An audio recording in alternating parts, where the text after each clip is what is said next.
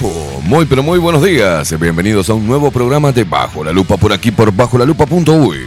Más independientes que nunca.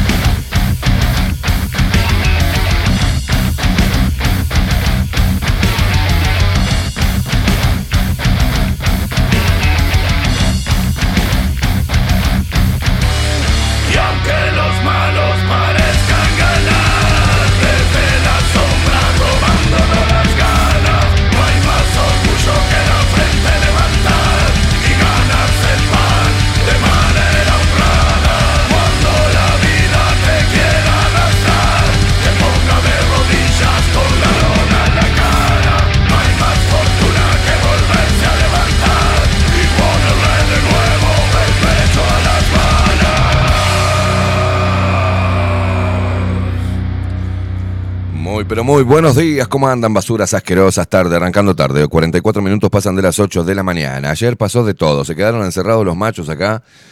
Ay, Dios mío, Dios mío. Se quedaron encerrados los machos. Estaban desesperados acá adentro. Todos los portones cerrados. Faco se fue. Vero también. Nos vemos en Tokio. Chau, chau. Y allá tuvo que venir el boludo que les habla. El boludo que les ya estaba pronto ahí para acostarme. Un día larguísimo. Ayer digo, voy a dormir temprano me acuesto, como una, me comí una milanesita al pan ahí tranquilo, ni ganas de cocinar tenía. Ya, ya tuve que venir. Y obviamente uno cuando viene y se encuentra con estas bestias, tiene que ir a tomar una cervecita. Terminamos la hora del culo. Y acá estamos. Arrancando tarde. Bien responsable con este proyecto, ¿no? ¿Eh? Dándola, dándole ejemplo, ¿no? Como líder.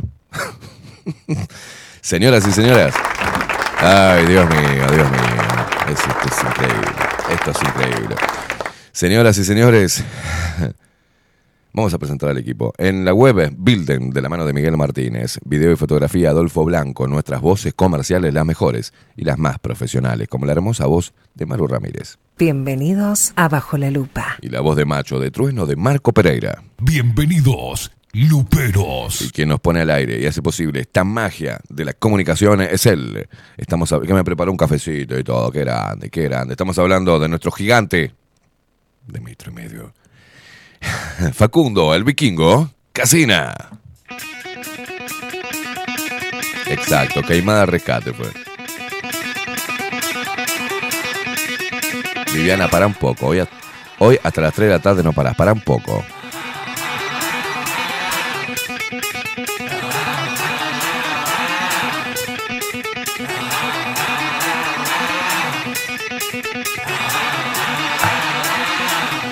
Y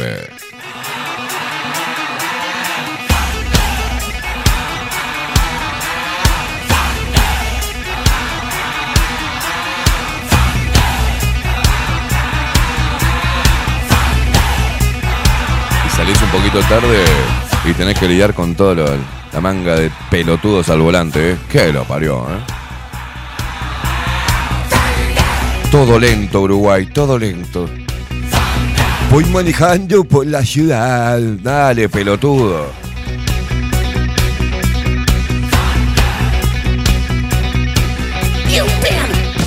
Despierta Uruguay con todo el rock de Bajo la Lupa por aquí por Bajo la Lupa Radio Más independientes que nunca, amamos.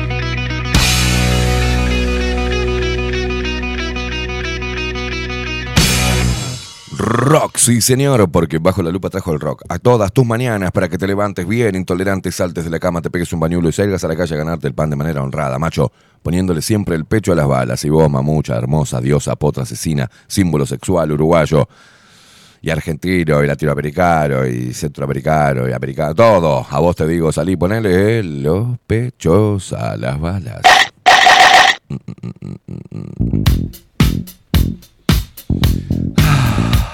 Falta poco, falta poco.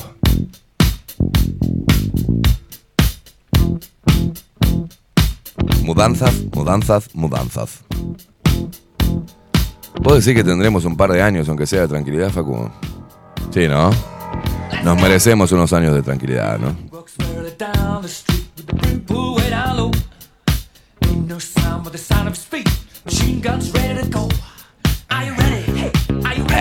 Se despierta todo el Uruguay, se despierta el interior del país, los paisanos guapos y las paisanas piernudas.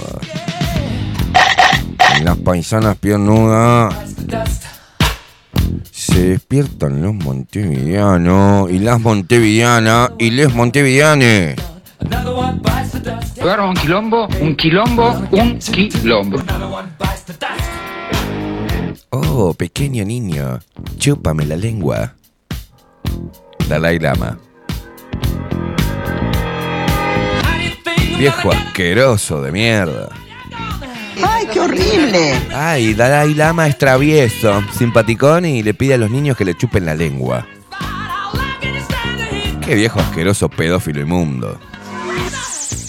¡Escalofriante! Ah, es travieso el Dalai Lama. Ay.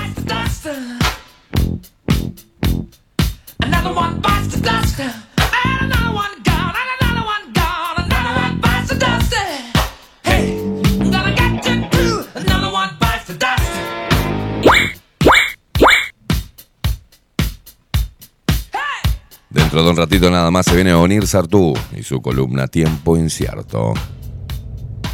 Viejo inmundo. No, no, a Sartú no, Dalai Lama, boludo.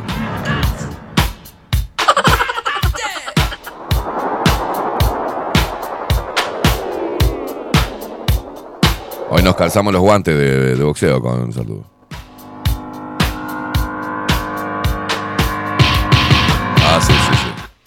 Y el jueves me calzo los guantes también con, con Aldo. Ah, me tienen podrido, lo, lo voy a cagar a trompada en vivo, harto. Another one bites the Nos seguís a través de todas las redes sociales, arroba bajo la lupa uy, en Instagram, en Twitter y en Facebook. Mientras que se despiertan todos los uruguayos que andan desparramados por el mundo, que nos escuchan y nos ven eh, a través de nuestro sitio web, bajo la y también a través de, nuestra, de nuestro canal de Twitch, bajo la lupa guion bajo uy, suscríbete, rata inmunda.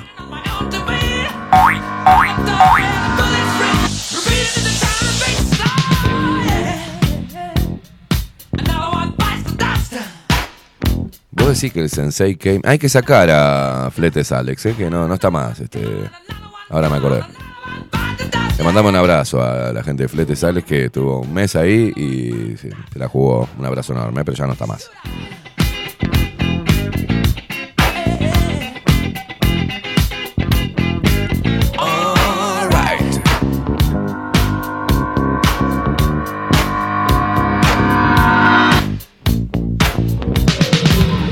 Te comunicas con nosotros a través de Telegram, arroba bajo la lupa uy. Es muy sencillo, arroba bajo la lupa uy en el buscador de, de Telegram y nos encontrás. Ahí nos mandas el mensaje, te lo leemos en vivo. Y si no, agendate el teléfono 099-471-356.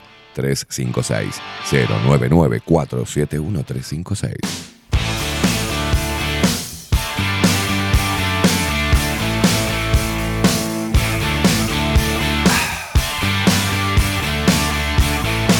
La próxima vez que me hagas un café frío, yo voy para la cabina y yo te cago trompada, loco. El café se toma caliente. Buenos días, Facu, ¿cómo anda? No le sale el micrófono. No le sale el micrófono. Cada vez que viene Rodri le desconecta al güey. No, no, no, no. ¿No? Sigo sin escucharlo. suba, suba, suba la música, suba.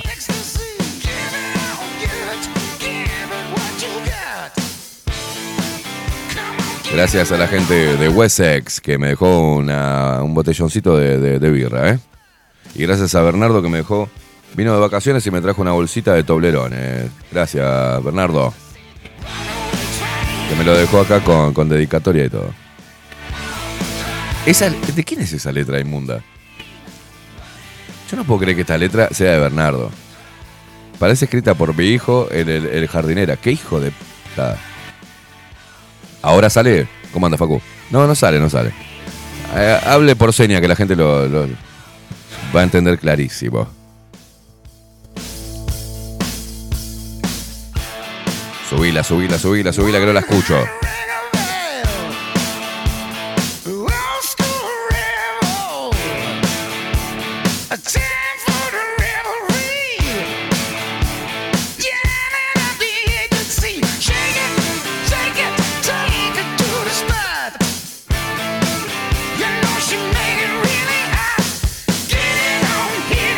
Silvia, acá por Twitch, dice, vale la pena, amigo. Eh, Para algo estamos aquí, dice. Em, eh, Marta, feliz martes. Luperos, Pando presente. Divina, Loca Brava, buenos días. Sandri, buenos días, dice también. Buenos días, Caimada, excelente martes. Vamos con todo, dice Loca Brava.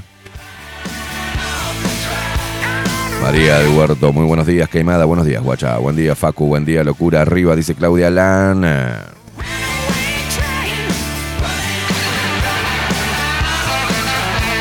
Luis Mairicio, buen día. ¿Te gusta ese estruendo en serio? Dice, no sé de qué se refiere. Buen día, Esteban, dice el 099-640-863. Ponete un nombre. Loca Brava, dice todo un líder. Dulce Guerrera, muy buenos días todos. Buen martes. El otro martes, el martes pasado, envié mensaje por aquí pensando que estaban al aire y era un programa grabado. ¡Qué boluda! Acá dice, con razón, Esteban, esa voz de catacumba. Dice, yo estoy, ya estoy más tranquila. Bueno.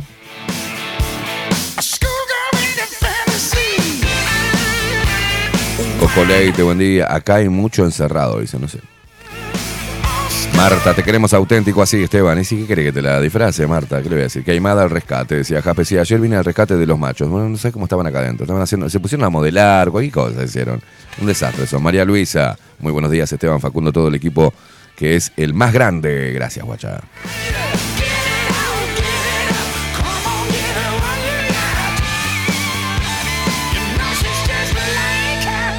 Casper dice, estás en un curso intensivo de resiliencia, queimada, así que fuerza, vos podés con eso y mucho más. Aprendo mirando tu accionar. Bueno, Jaspe, me alegro.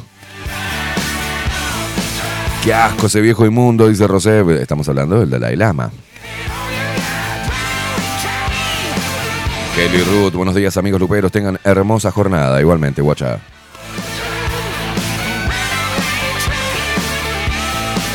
¿Cuándo se mudan, estimado Esteban? Dice Vaquero. Bueno, la idea es eh, la semana que viene ya estar saliendo desde la nueva casa. Jaspe, no es letra de doctor, esto es letra de... eh, Bernardo, escribí bien, hijo de puta, no podés ponerme... Ah, muy fuerte. Jenny, buenos días, Caimada y Luperos, buena jornada para todos. Loca Brava dice Caimada, recomiéndeme un perfume para hombre que tengo que hacer un regalo. Bueno, después te lo recomiendo, mamu. Buenas. Bueno, bueno. ¿Qué Creo que murió un canal de la consola. Murió un canal de la consola. Bien. Por eso no se escuchaba. ¿Cómo anda, Facu? Muy bien, muy bien. Que hice el café y se lo calenté pos- No, está- posteriori. Está helado, el posterior y. a Eso es culpa del paso del tiempo. Y sin perjuicio de ello, le digo que está frío el café. Y se escucha como una cosa enlatada. Algo raro está. Se escucha, Ah. me escucho raro, ¿no? Me escucho como latero. Eh, permítame ¿No? ver. Yo lo escucho bien. Y yo ya lo estoy, y estoy escuchando como algo como a lata, así como. No sé, ni idea. Bueno, sigamos. Bailemos, Alicia.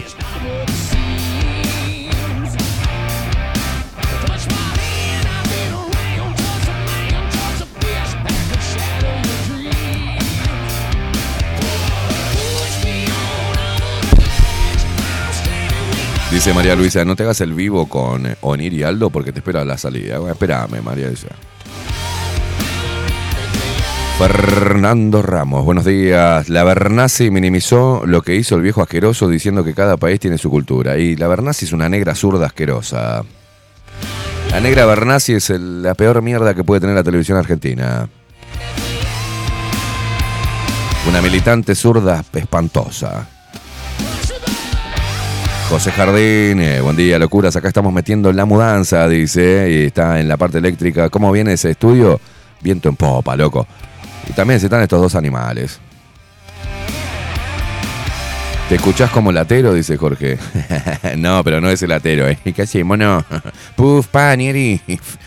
Un tirito en cada napo. No, no, no, no es ese, no es ese.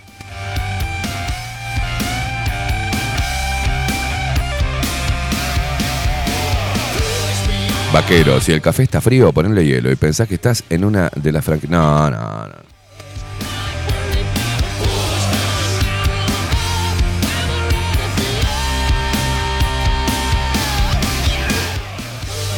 Soy la comadreja, la negra Bernasi es una panfletera acá, dice, como lo es el Indio Solari. Tienen referentes del orto en Argentina, sí, larga, larga vida, Piltrafa y los violadores de la ley, dice. Mi tocayo Esteban Antonio Esteves dice, se escucha bien Esteban, salís como en FM, dejate de joder, borracho.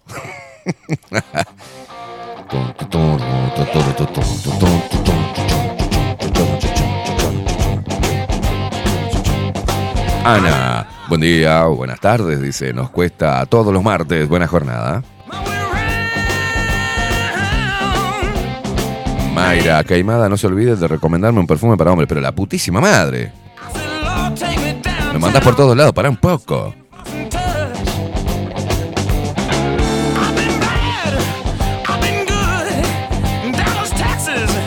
Yo lo que pasa es que hago una mezcla con un perfume que es eh, más bien tipo tabaco y vainilla con otro que es más cítrico y hago una mezcla, así que no te puedo recomendar nada, ¿viste?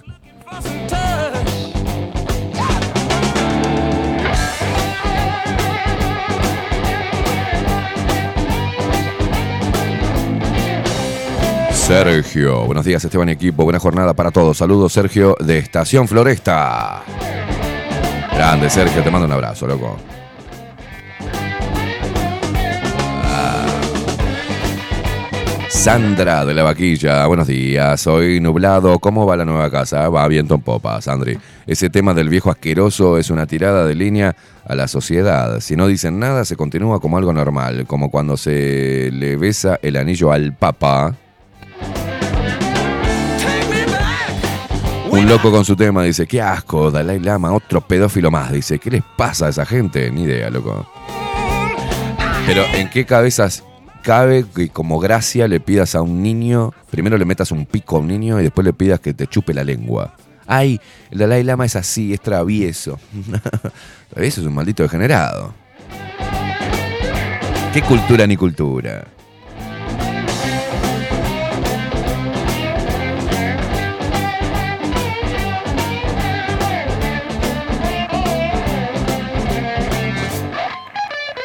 Juan Ignacio dice buenos días, disidentes, buen martes para todos y vamos con todo ese estudio nuevo. Sí, sí, serio, ahora sí, serio, estoy deseando mudarme. ¿eh? Eh, mm, Daniel Barrón dice buen día, gente. Bu- Buen día, Esteban, Facu, El Vikingo, producción y Luperos nubosos de ley. Llegaste contra viento y marea, sobreviviendo a esta Montevideo fácilmente transitable, al decir de Anita, la huerfanita Olivera. Dice, uh, terminaron encerrados, me temo que eh, eso pasó porque dar piñata nos arrastró al lado oscuro de la fuerza anoche. No, no, piñata te, te arrastra a cualquier lado. Tengan cuidado donde los arrastra piñata. Dice Viviana, los hubieras dejado durmiendo ahí, dice, y empezaba Zenora, dice, si, si lee, lee bien. Ah, Viviana puso, "A- hasta las 3 horas tardes no parás, ¿no? Bueno, bueno, pará.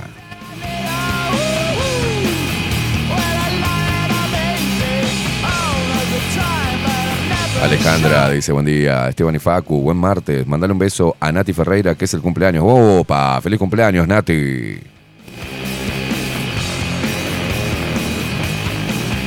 El canalla dice buen día. Hasta el Dalai Lama está operando para la Agenda 2030. Evelyn, buen día Esteban y equipo. Éxitos en el nuevo estudio. Gracias, guacha.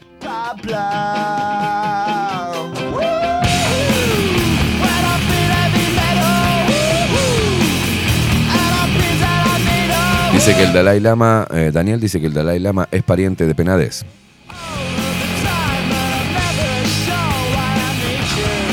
¿Cuántos nenes se habrá comido el hijo de puta del Dalai Lama? Dice Vaquero está enojado.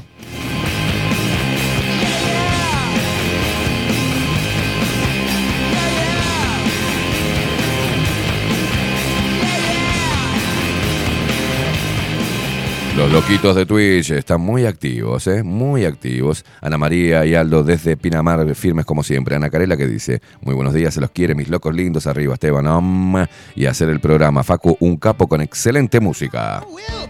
Sí, pero hace el café frío. eh. Yo le traigo el café calentito, ya con azúcar. Me trajo un café en una taza de mierda que encontró ahí porque no quiso lavar la mía. Así nomás, lo digo, lo voy a, lo confesar. Eh, viene para acá y me dice, uh, me olvidé de azúcar. ¿no? Diciendo, uh, chapelota. allá me tuve que ir a poner azúcar. Una cagada. La Facu, no me prepares más nada. Deja. Si vas a hacer las cosas sin ganas, Facu, no hagas nada. No, no, esta cafecito. Yo le lavo la tacita, le seco la tacita, ya sé el azúcar que le pone Facu, que no lo toma muy dulce, se lo traigo calentito, se lo dejo ahí. Y el solete me trae una taza del año 1972, de la 30, azul, toda mugrienta, con el café frío y sin azúcar. Me dice, uh, me olvidé azúcar. Un desastre, boludo, un desastre. Usted va a tener que reivindicarse de esto. Pero el estudio estaba impecable. ¿Eh? El estudio estaba impecable. Sí, no sé, ¿qué? ¿Lo dejaron muy sucio los machos? Ah, bueno, hay que hablar con ellos. Mensaje para Federi- Fede Rivero, Gonzalo López Tuana, Daniel Piñata y Bernardo Cruz. El estudio que ustedes dejan que hacen el programa Machos Divino. O sea, hay que limpiar la mesa. Porque después de mañana vengo yo, ¿viste? O sea, no es dejar acá, ¿viste? El coso con los po. No está saliendo mucho, ¿viste? No, no, no. Dejar la cerveza acá, los, las- las- Igual, igual sucio no estaba. no, no, la mugre que dejan. Dejan todo tirado, tiran los micrófonos así, tiran todo. No, no, no, señores. Vamos a poner media pila, ¿eh? Ah, pongo un solete. Y vos también, aprende a hacer café. hijo. Alana, Alana, Evasina. Eso es culpa de tu mamá. Eso, ¿sabes qué? Es culpa de tu madre. Así nomás te digo. Y decís que sí, guacho. Es culpa de tu mamá. Ah, pero fue una vez que, No, no, no, no, no, no. Esto es culpa de tu mamá. que el rendimiento en el No, no, café- no hubo amor en el café, no hubo amor. No, es que incluso en mi casa No hay- no siempre, hay- siempre se midió. En su casa, las pelotas. Usted no me preparó el café con amor. Eso está. No, es que le quería decir eso. En casa siempre se midió el nivel de amor en base a cómo estaba el café. ¿Vio? Al Pero- nivel de amor, usted hacia mí, cero. Cero. Bueno, hoy, hoy fue. hoy fue Mañana están todas las tazas sucias, me traen en, en una pelela. Disculpame, macho, este, todas las tazas. Pero lava una, hijo de puta. La vela cafetera también. Va, da, da, va, da. Ni uno menos, Facu, dice el pela. Es cierto, viste que uno hace las cosas. ¿Qué cosa? Yo no sé si me estoy poniendo viejo. Viste que uno hace las cosas con amor y le pone empeño. Para todo. Yo le pongo empeño a todo, ¿viste? Ah, sí, sí, sí, sí. Yo no hago las cosas así por hacer.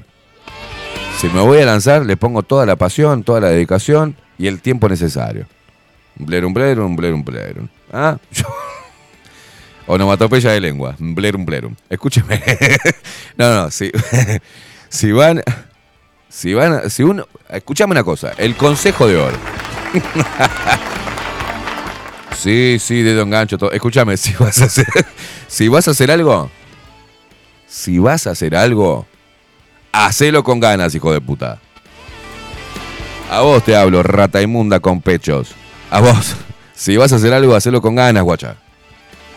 No es así. No, no, no, es con pasión. No es me subo arriba. No, no, no, no. Es con pasión. Si vas a hacer un café, va con, la, con, el, con el platito, calentito, el azucarero, unas galletitas, no sé, con queso, algo, metele onda. No, ahí tenés el mate, pum, mate pelado con cosas, la hierba y no, no, no, no, no, no, no. Si vas a hacer las cosas, hacela bien. Que se note que te gusta, ¿viste? Ah, pero de repente te dice, toma, toma, acá tenés el café. No, no, no, no, es mi amor, toma el café.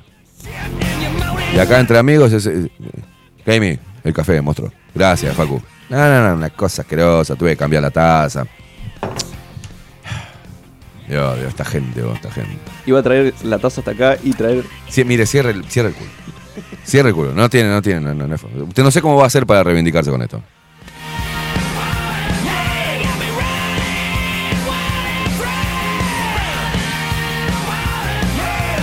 Mirá, mirá cómo me tira, me tira. Vos eh, poné plata, Sandra, para tu producto. No te hagas la viva. Chicos, no se preocupen, que solo un dosificador con un producto sale toda la marcha. Deja limpio, desinfectado y con un aroma limpio y pronto todo eso cambiará. con los productos de Sandra. apareció Evacina, apareció Evacina. Buenos días, dice tu madre, acá Facu. Buenos días, toda la tarde preparando café, un barista lo vamos a sacar, dice. Ninfa Aura. Ninfa Aura. ¿Y quién sos tú? Ninfa Aura. ¿Primera vez que escribís o qué onda? ¿O te cambiaste el nombre? Bueno, buen día, Bellotes y Comunidad Lupera. Facu se da méritos por lavar la cafetera y la lavó porque va a tomar él también. No le, no le creas que es por, por aplicado. Exacto. Gracias, Ninfa. No lo hiciste por mí solamente, lo hiciste por vos también, inmundicia.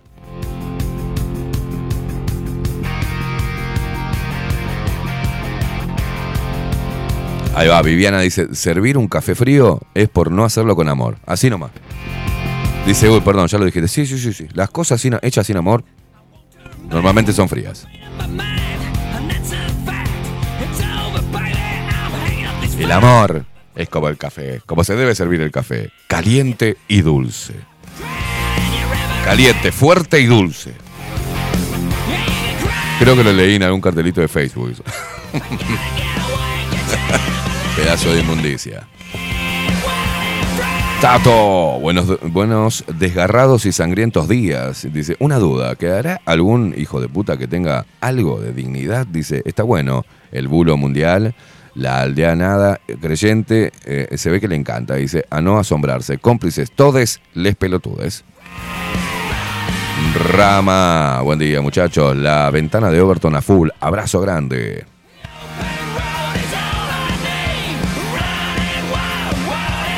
Silvia, Facu, te comprendo. Mi mamá es de Escorpio. Dice, no, ¿qué tiene que ver eso?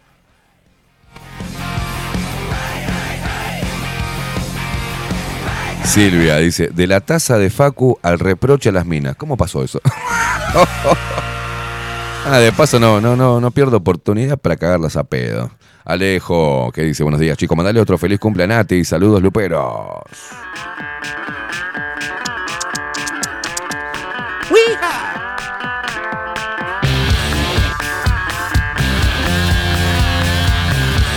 Rosé, perdón, a mí me gusta el café, pero por eso lo tomo amargo. Uh, ya empiezan el. A ver, a ver, a ver, vamos a poner acá.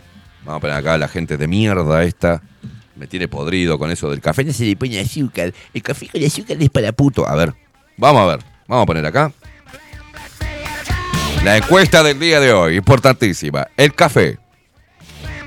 ¿Va con azúcar o sin azúcar? Empieza la votación en Twitch y en Telegram. Importantísimo. El café, yo lo tomo como, con azúcar, lo tomo con como se me cante el ojo. el orto. ¿Está? Pero para mí, el café para amargo está la vida, hermano. Tiene que ser muy, muy, muy, muy, muy, muy buen café como café jurado, que dos por tres me tomo uno. Aguanto uno fuerte de café jurado, amargo. Pero yo soy del azúcar, loco. Así que yo lo tomo con azúcar. ¿Vos? Ahí empiezan. El café con azúcar es para puta. Ah, los machotes que toman café con café sin azúcar. Café- ¡Ay, qué macho que sos! Pero qué vikingo, qué guerrero. Ah, putazo.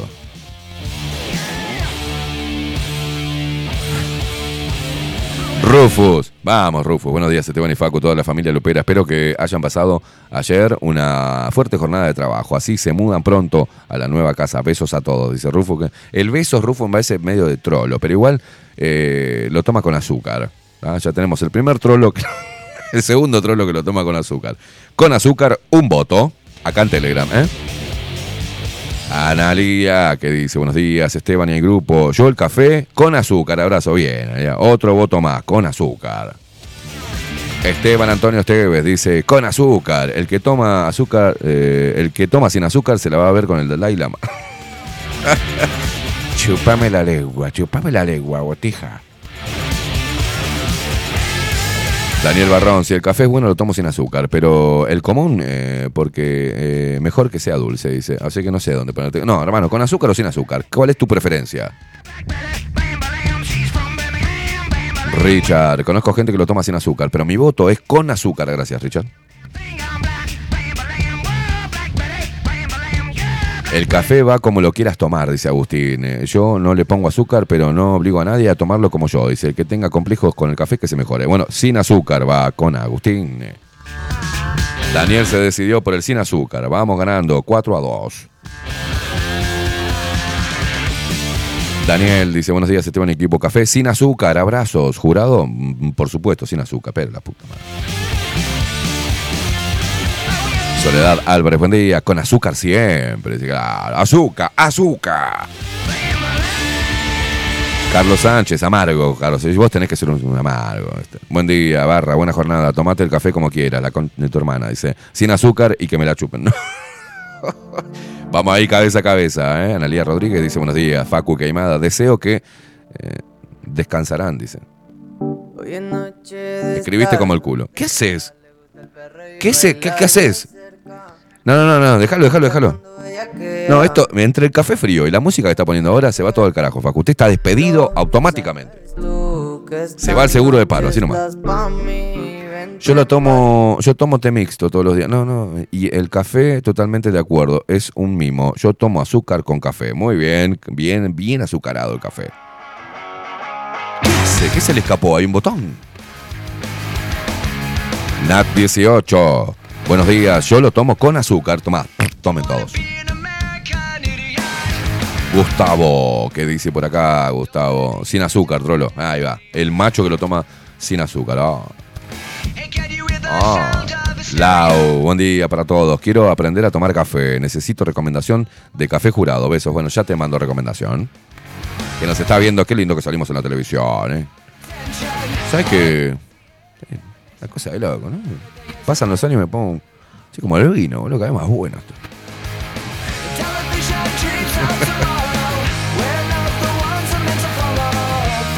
¿Sabes que llego tarde porque me quedo mirándome, contemplando mi belleza este, masculina madura a la mañana? Me quedo ahí, viste, y estoy como con 15, 20 minutos mirándome, me miro así. Me miro así, digo, pero la putísima madre. Y así sin esfuerzo, ¿eh? es algo natural mi belleza, no, no. Es genética, viste, genética pura. Richard dice, "Ten- eh, tiene que ser bien machote. Cinco cucharadas de azúcar. Para. Freddy Barreiro, ¿cómo se enganchan, hijos de puta? eh? ¿Cómo andan? Café y mate sin azúcar. Son, eh, pero sobre... No, no, otro. Ay, ay. Amargo, amargo. Daniel Regueiro. eh, ¿Cuántos Dan- Danieles que hay, eh? Eh, El café soluble no entra en la encuesta, dice el café, el café es sin azúcar, acompañado de algo. No, no, ya, otro trolo que le, le pongo acá algo. Ay, amargo, amargo. No, Viviana, café con edul- edulcorante, qué asco.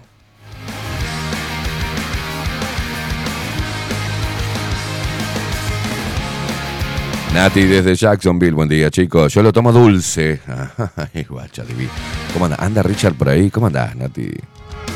Richard no está, ¿no? Se fue a trabajar. ¿Cómo andás, belleza? ¿Todo tranquilo? ¿Te gusta café dulce? ¿Cuándo vamos a tomar café dulce?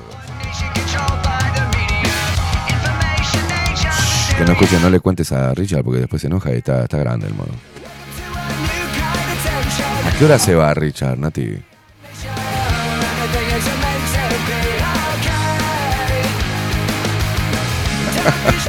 Pintó el mexicano. Vamos ahí, no sé, pensalo, Nati. Vos y yo tomando un cafecito jurado, dulce, después, no sé, nos bailamos unos rocachos, no sé, pensalo.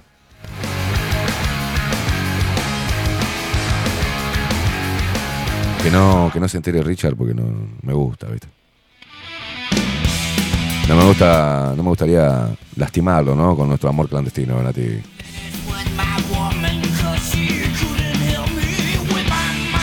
No, acá, ninfa, con mucho edulcorante el café, no. el team, edulcorante no. Es asqueroso el edulcorante, ¿eh? ¿Qué cosa más asquerosa el edulcorante? Lourdes, hola, ¿cómo están? Dice, con azúcar, lo llevo a tomar sin azúcar y quedo alterada todo el día, jajaja, beso, pone, muy bien, con azúcar. Va ganando el azúcar, van, van ganando los dulces por sobre los amargos. Buen día, acá dos que tomamos, dice Raquel, sin azúcar, aguanta, no, no, no, no, dos votos no, uno solo. Qué amargos que son, che. No, en Twitch va ganando por destrozo el sin. ¿El sin azúcar? No, no, qué amargo la gente de Twitch, loco. Pongan azúcar a la vida. Richard dice, vamos con azúcar, vamos arriba con azúcar, vamos, Richard, gracias. Café jurado con azúcar, poca y una hoja de menta, Fabiana. Poner sí, un cacho de orégano también. ¿Qué, qué vas a poner? ¿Una hoja de menta al café? Eso es un mate. ¿Pero qué te, te estás enferma, Fabiana? ¿Qué tenés? Café jurado con azúcar, poca y una hoja de menta, boluda. Bueno, cada cual lo toma como quiere, ¿no? Va, con azúcar y una hoja de menta la concha de mi hermana. Ay, Dios mío. Está como el otro que se toma el jugo de pepino a la mañana. Yo qué sé que toma. No, el jugo de apio. ¿Sabes? Se tira un pedo ese hombre y parece una huerta, ¿no?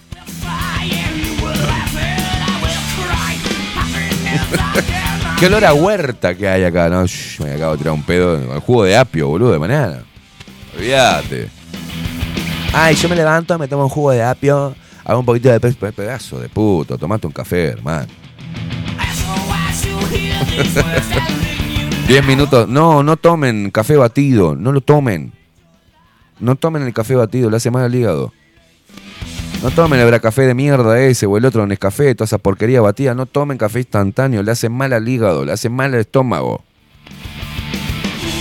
No entienden eso, yo aprendí eso. Mi viejo, yo antes tomaba el café batido, este era una Mirá, ¿sabes lo que hacía antes? era tan pobre. Poneme música, poneme violines. Poneme violines porque esto... En un momento de mi vida donde vivía en un pequeño, en un minúsculo, en una minúscula cueva rodeado de dominicanos ahí, acá, en el centro, en calle Paysandú. Hubo un momento donde quedé sin trabajo, donde hubo una crisis. Y yo tomaba café, me compraba los sobrecitos sueltos, ¿viste? Para tomar café. Y tenía la, la cocina, que era comedor y cuarto, era una cosa así, una cosa extraña. Era todo en un mismo ambiente. Tenía varios, cocina, comedor y cama.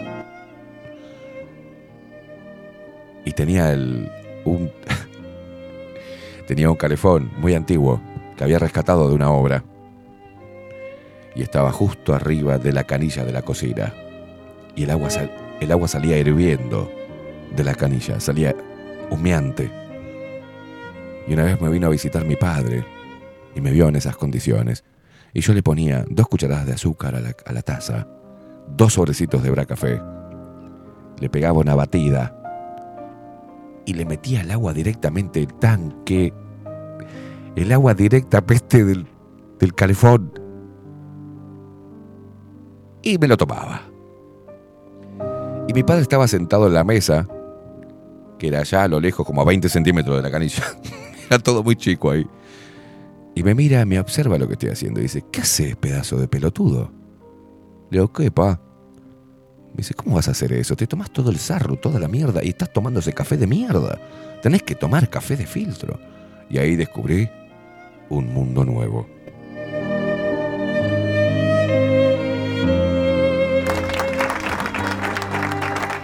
Luego, con mucho esfuerzo, pude salir de esa situación y dejé de beber agua caliente directamente del termofob. Dejé de tomar Belsarro. Y dejé de sufrir del hígado gracias al puto Bracafé. Hasta que llegó Café Jurado y mi vida cambió totalmente. Ay, Dios mío, mira que hemos hecho cosas, cosas de terrajas, ¿eh? Terrajas.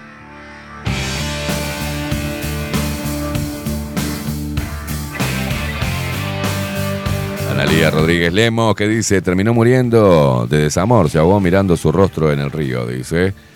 Ay, Lourdes, dice, me hiciste llorar. Lourdes que dice, hola, ¿cómo están? Con azúcar. Yo, ah, ya me había dicho eso. Nada, Rufus, si alguna vez podés probar café con una cucharada de Nutella, queda bueno. Ah, otro, otro puto. Dejen de agregarle cosas. El café se toma con un poquito de azúcar, loco. Pero la puta madre, pruébenlo, dice. Después me cuentan. Con una hoja de menta. No le voy a poner una hoja de menta. Yo tomo un cafecito con una hojita de albahaca. Pará, enferma mental. ¿Qué le pones menta al café? Ay, no, la puta madre. Pruebe el, pruebe el non, me pone, con N al final, mayúscula. Y después me cuentan. Yo supe tomar mate eh, directo del tanque, dice. Ay, Dios mío.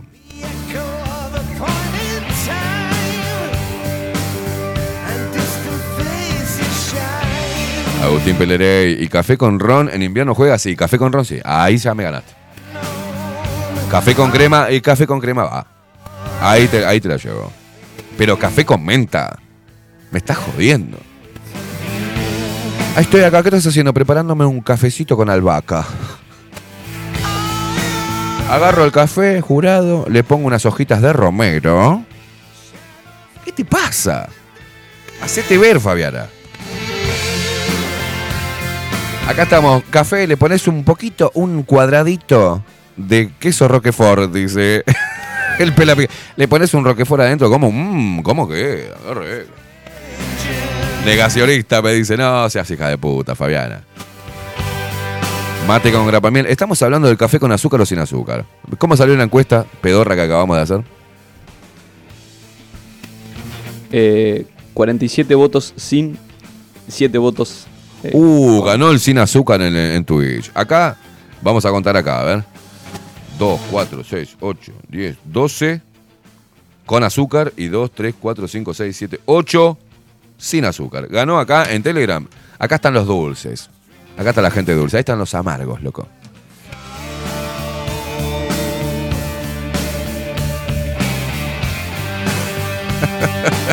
Chechu, con canela queda rico. Bueno, sí, canela también, se admite. Bien negro y sin azúcar, dice. Buen día. Bien negro, ¿te gusta? ¿No te gusta bien negro, Chechu? A vos te gusta el café bien negro. Y con un poco de canela, ¿te gusta? Chechu, la, la, la, la mujer que abraza fuerte, abraza fuerte, Chechu. ¿Sabías vos, Facu? No, no. Chechu y las amigas es una cosa de loco. Me dice en una, vení, en una de las fiestas luperas, ven, eh, que, que, que Aimada, vení que te sacás una foto con nosotras, dale, le digo yo, viste, re, re buena onda, como siempre yo. Ah, re buena onda, sí, dale. Entonces se pusieron atrás mío y no sé quién me encajó un, chupón en el cuello. O sea, fue un- una cosa rarísima. Ay, gracias. Eh, eh. Te juro que me corrió todo un escalofrío. Las carapelas de carne me empezó a titilar. O sea, eh. Pará un poco. Uh, me acuerdo y me, me- me corre todavía el escalofrío.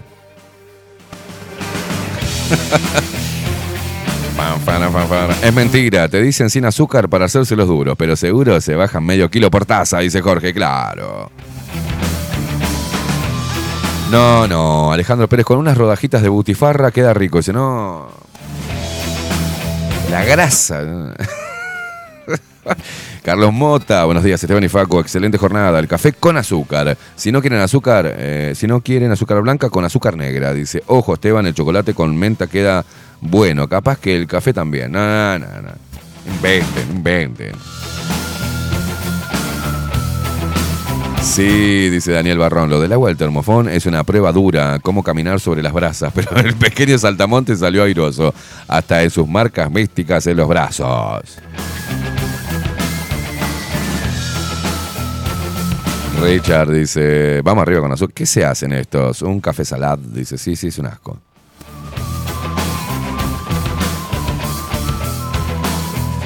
Viviana dice, Chechu, estás en el horno, ¿eh? Con queimadas no se metan. ¡Opa! Me salta a defender, sí, defendeme, vive. Ahí, me piso y me, me hizo un chupón en el coso así.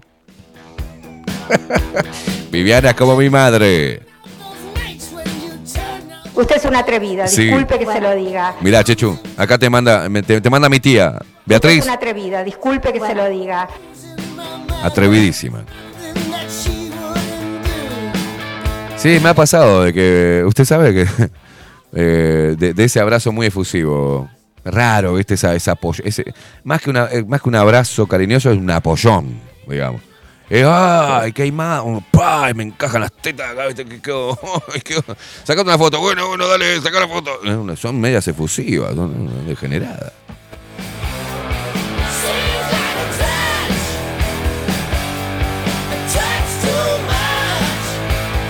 En la fiesta también, aviso, en la fiesta lupera me tocaron el culo. Pasé por un borbollón ahí, de un borbollón de mujeres y paso y... Seguí derechito para el baño, ¿no? Seguí derechito como acá no pasó nada, ¿eh? Pero vos sabés que fue con, ¿no? Fue con... Con la manito así, ¿viste? Ah, no, son terribles. Así no se puede, loco. Leti, buenos días. Café con cacao, canela y dos cucharaditas de azúcar mascabo. ¿Qué es eso? Con la dulzura justa que se necesita. Uh, qué quilombo hacer un café con esta mujer. Mabel Trillo, buenos días, Esteban, equipo y audiencia. Ayer no pude saludar, pero acá estoy como siempre. Excelente jornada para toda la barra. Dice, te tiene acorralado, Esteban. Venís cotizando en bolsa. No, ¿qué voy a cotizar en bolsa? Café curado extreme, dice Eduardo, con unas gotitas de vainilla y el azúcar depende. No, no. Vos sabés que el café con vainilla me da asco, ¿no? Vez lo probé, me da asco el café con vainilla. Le pones vainilla, queda asqueroso el café. Asqueroso. Café jurado extreme, dice, extra creme, dice, con unas gotitas de vainilla y el azúcar depende eh, de que- con qué lo vas a acompañar. Si vas a comer algo muy dulce, como un postre, le vas a tener que poner seis cucharadas y si no, no lo vas a sentir, es cierto también, ¿eh? Cuando comes algo dulce y estás tomando, sentís más amargo el café. Claro, Lucky Luke dice, efecto pala la tocadita de culo. Exacto, fue como una, fue como una, ¿viste cuando juntás la, la- la basura así con la palita, viste? Es como que me hicieron un, uepa, y no había tantas manos ahí que no sabía de cuál, de dónde había venido. Me di vuelta, estaban todas con cara. no, no, son fatales. Te sacaste el gusto, mami, me tocaste el orto. Eh, Eso es acoso. Voy a hacer una denuncia. Buenos días, Esteban, los escucho. Aunque no siempre participo, en este caso hay alguien que. eh, ¿Hay alguien que no le gusta el café? Sí, hay gente que no le gusta el café, están enfermas. Me gusta el té y solo el negro lo. Y solo el negro lo tomo con azúcar. ¿Por qué escriben así? ¿Por qué, ¿Por qué me hacen.? Yo tengo que leer en la radio, señor. Pero entiendo a los que lo toman sin azúcar. Un té de hierbas con azúcar no va, dice. Explico. Bueno, a ver, el aroma del café lo considero muy dulce, empalagoso, por eso no tomo. No, no, estás enferma, estás enferma. Soy la única que alguna vez le puso ron al café. Sí, está bien el ron, pero no la menta, Fabiana, no seas hija de puta. Claudia Barú, buen día, Esteban y Facundo. Llegué tarde a la encuesta. Yo tomo azúcar con café. Dice, sé que es una manera de matar el buen sabor del café, pero no puedo tomarlo de otra forma. Bien, preciosa, te mando un abrazo. Vos sí, Claudita Barú, vos haces lo que quieras, que a mí me va a parecer bien. Es como mi familia, ¿viste? Claro, no se meta con Claudia, vos tomalo como quieras. El azúcar más cabo es el azúcar poco refinado, dice Leti. Chechu le contesta, Vivi, no fui yo, la de la tocadita en el culo. dice. Ay, por más bruja que seas, Chechu, ¿eh? Dice. Eh, pero ella dice, "Che, acá se están diciendo, háblense por privado. Vivi, no fui yo la de la tocadita de culo, dice. Ah, bien, Chechu, bien.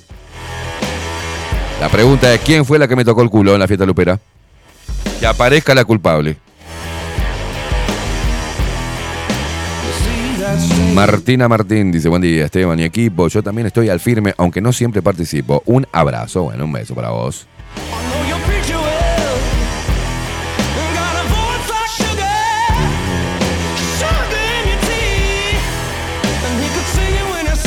Giovanni, están hablando del café, me gusta el capuchino dulce, dice, bueno, bárbaro.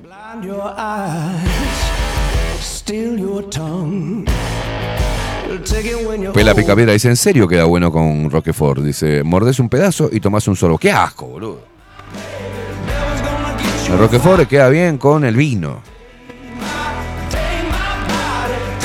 Daniel Regueiro, cafecito con una bolita de naftalina. Jaja, riquísimo.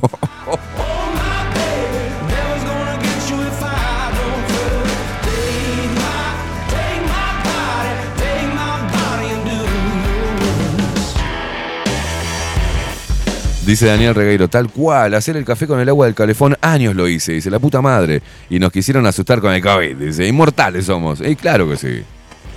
Tomábamos agua con, con, con, con lavandina, boludo, en Argentina. Ah, mi vieja le ponía hipoclorito a todo, la lavandina le ponía, el ayudín le encajaba. Ollas y ollas con ayudín, nosotros tomábamos, blanco estábamos por dentro, los órganos ya lo teníamos todo sin color, era por el, ¿te acordás? del el cólera, vos eras muy chico, Facu, pero fue una ola de cólera así como, como el COVID-19 y las madres todas, viste, ibas a la escuela, y que hervir las tazas, que hervir esto, te hervían hasta la toronja, viste, igual, te, te, te te pelaban como chancho para sacarte, ¿no? Te bañaban con agua hirviendo. Hervían todo, le metían todo, unas gotitas. Entonces vos comías la lechuga con olor a, con gusto a lavandina. Eh, los fideos con gusto a lavandina. to- Todo con gusto a lavandina. Y no nos pasó nada, señores. Y no nos pasó nada.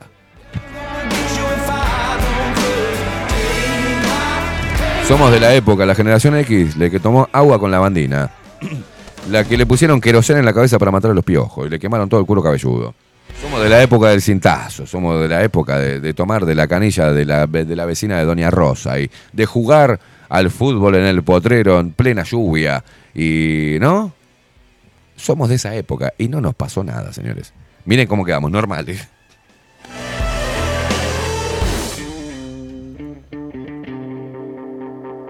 ¿Y la del chupón quién fue? Dice Viviana. ¿Quién fue? Vivi, la del beso en el cuello, esa fue Checho. Yo no te quiero, no quiero ser buchón, pero la que me dio el beso en el cuello fue Checho, Vivi.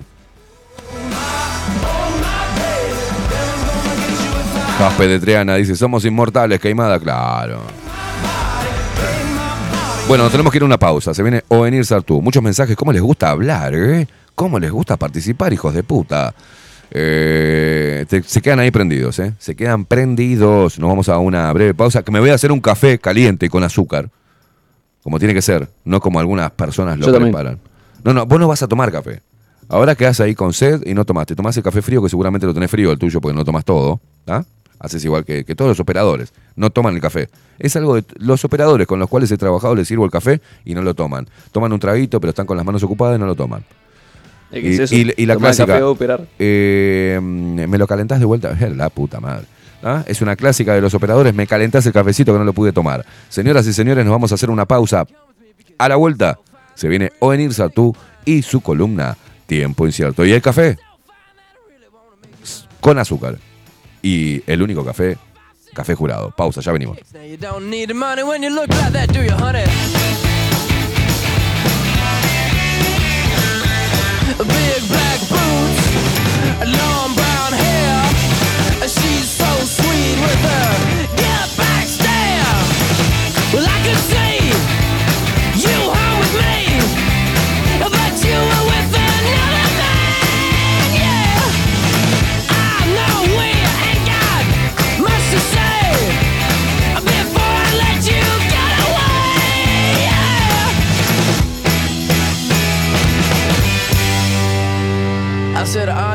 Wanna be my girl?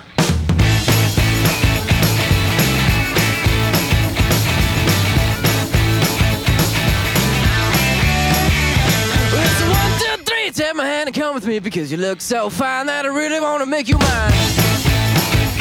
I say you look so fine that I really wanna make you mine.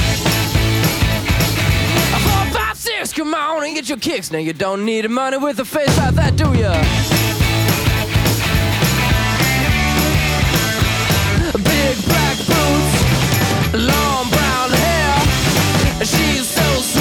对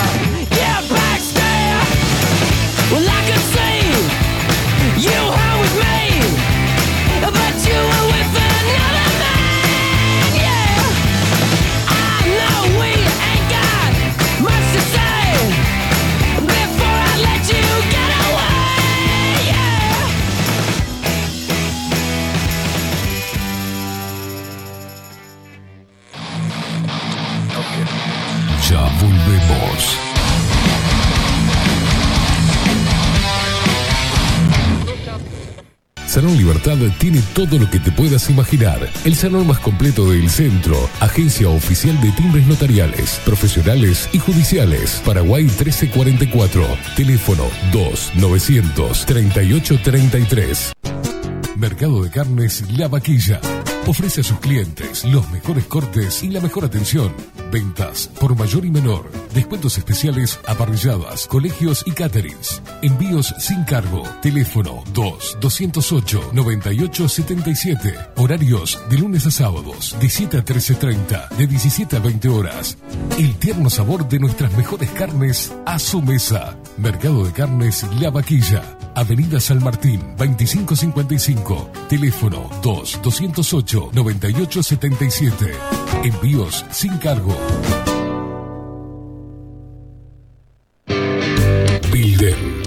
Digital. Creamos la estrategia de transformación digital para que tu empresa avance y se adapte a los desafíos de hoy. Desarrollo y posicionamiento web, community management, planes de marketing digital. Builden. Transformación digital. Comunicate al 094-400-060 o escribinos a hola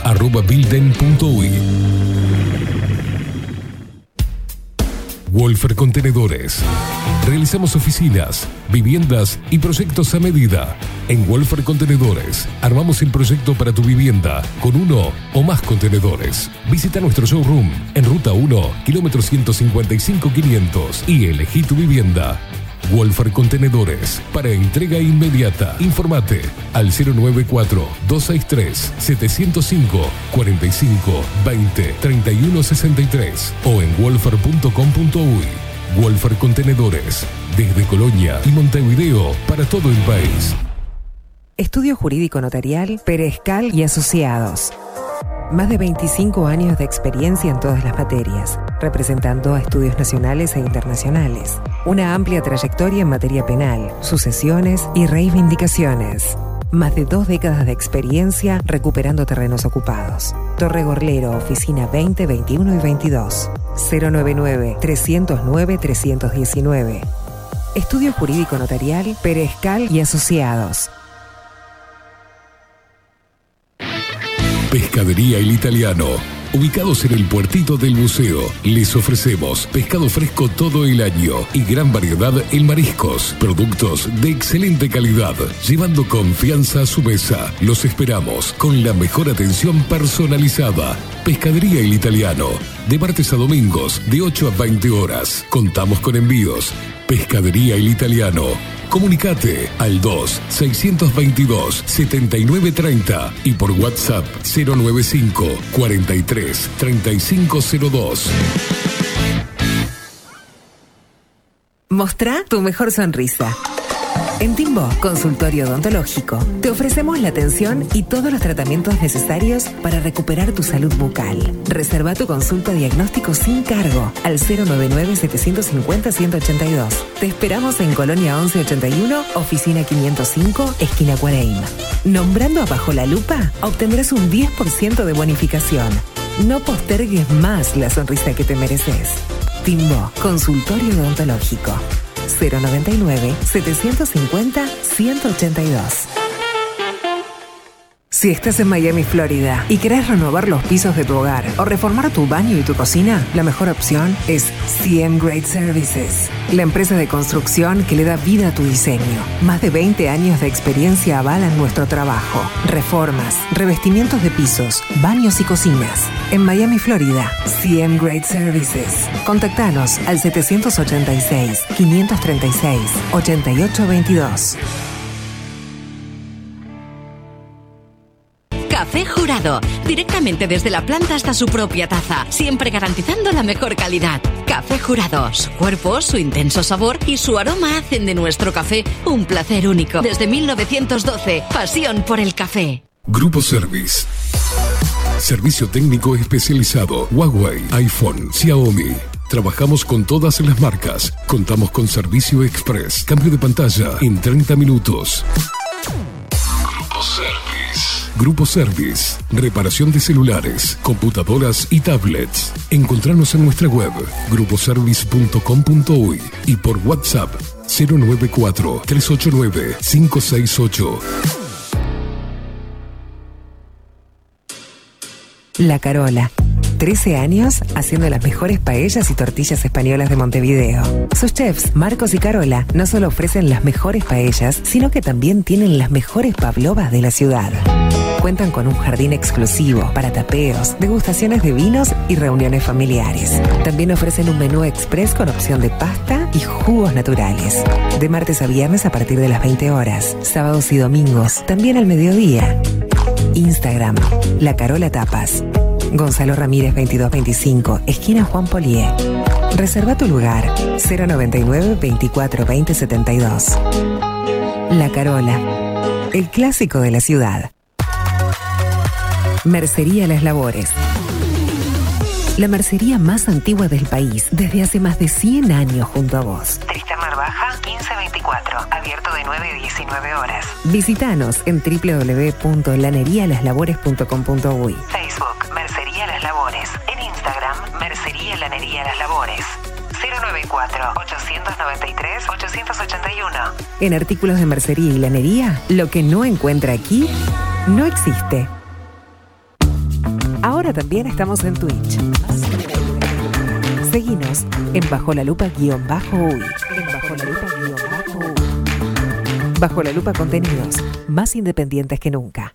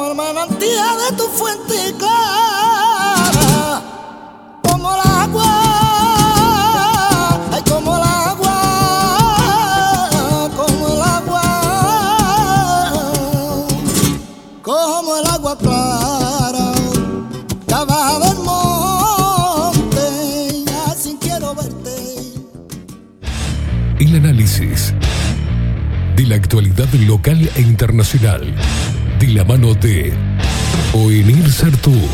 Tiempo incierto. En Bajo la Lupa. O venir Sartú, ¿cómo le va, señor? Muy bien, bueno, después de ir a Camarón empecé bien el día. No, le pone la música que usted quiere, es unos alcahuetes no, acá. no. Unos alcahuetes son. Facundo reconoce la calidad, eso es. No, no, no. Y el otro también le ponía, eh, Rodri también le ponía. Ay, Dios mío. Bueno, ¿cómo anda, mi amigo? Bien, bien, bien. Este, tuve este fin de semana escuchando el, atentamente la, La columna putísima de madre, Aldo. no te digo yo esto.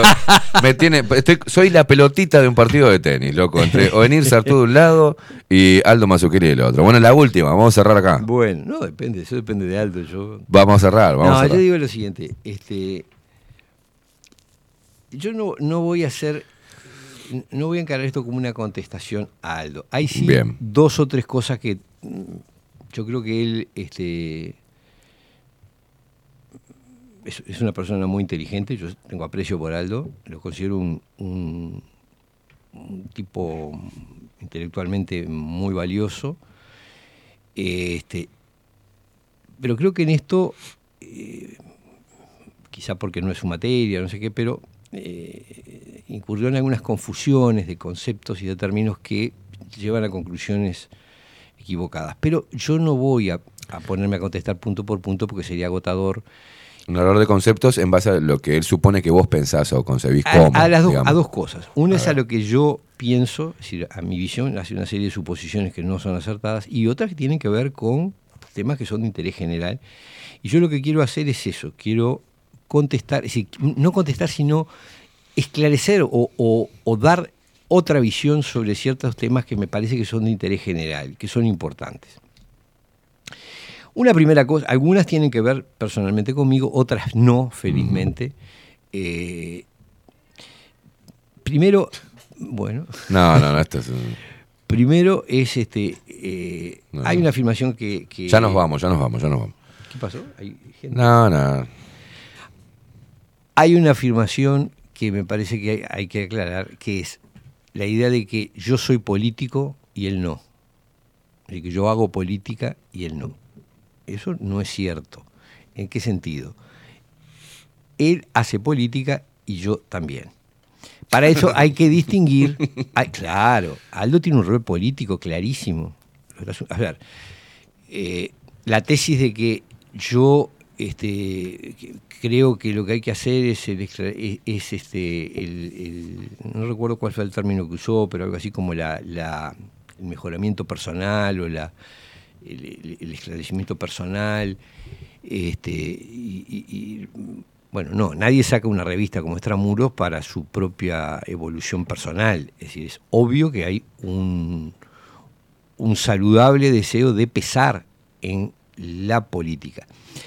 La política hay que ser muy Vos claro. decís en que extramuros, Claro, la intencionalidad es pesar a nivel político. Claro, pero ojo, tenemos que distinguir entre Política política, partidaria partidaria, y la y política, electoral claro. y la política. La política, claro. en términos generales, que es lo que yo hago y lo que hace Aldo Sí, sí, y sí, lo que haces vos. Todos lo, todos lo hacemos, claro. lo hacemos. Algunos más, otros menos, de acuerdo a los medios de que disponemos. ¿ah? Exacto.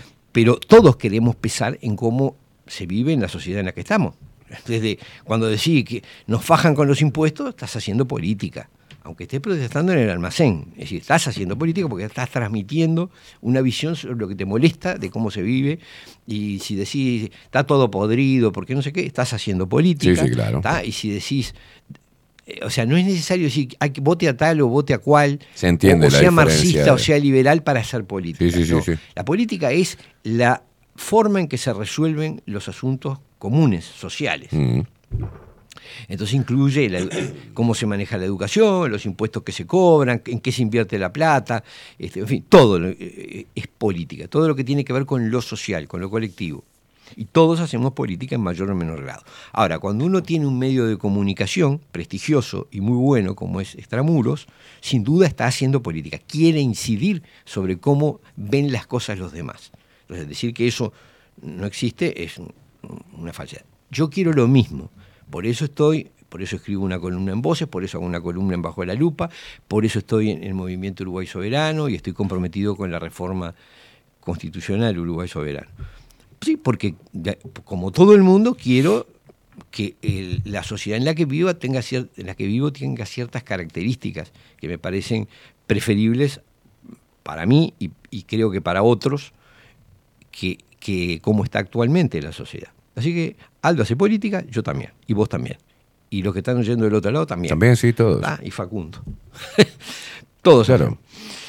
Este, pero eh, cuando uno tiene un medio y hace columnas y escribe acá y allá y habla acá y allá, es- lo hace en mayor grado, con mayor intensidad que el común de la gente. Y es el caso de Aldo, como es el mío y es el tuyo.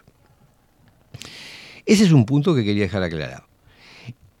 La otra afirmación es que eh, ese supuesto po- de político lleva a la binariedad, es decir, a que es eh, blanco-negro, mm, verde o anaranjado, bueno o malo.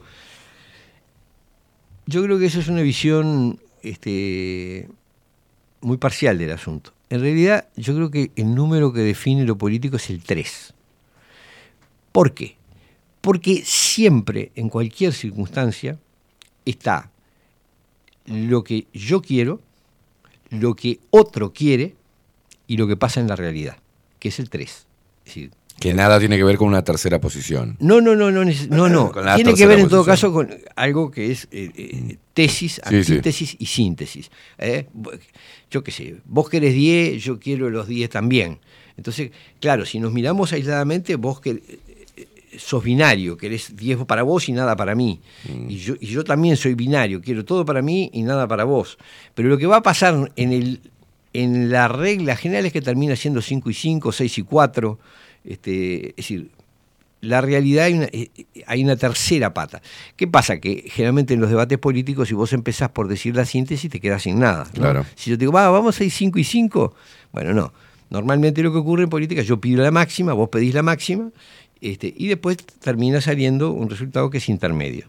Me, hace acordar a una anécdota que contaba eh, Alberto Metol Ferré de, Luis Alberto de Herrera, que parece que en determinado momento, yo no recuerdo a qué político, creo que no sé si fue Luis Valle, que le preguntó este, en, una conversación, le preguntó, este, "Ust- creo que él, iba a negociar Estados Unidos, no sé qué cosa. Entonces le preguntó, a ver, doctor, ¿usted qué haría en mi lugar? Y entonces Herrera le contesta, lo mismo, que- Herrera se oponía aparentemente a esa negociación comercial con Estados Unidos. Entonces le pregunta, ¿usted qué haría en mi lugar? Y Herrera le contesta, lo mismo que usted. Pero entonces usted tendría que hacer mi parte. Claro. Claro. Es decir, Está claro, es decir, Sí, el sí, tipo estaba en una posición de máxima, binaria aparentemente, Mm. ir o no ir a Estados Unidos, pero en realidad tenía plena conciencia de que el resultado iba a ser intermedio. Iban a ir a negociar con Estados Unidos, pero con ciertos límites que se generaban porque él sostenía la posición Claro. aparentemente binaria de no ir. Bueno.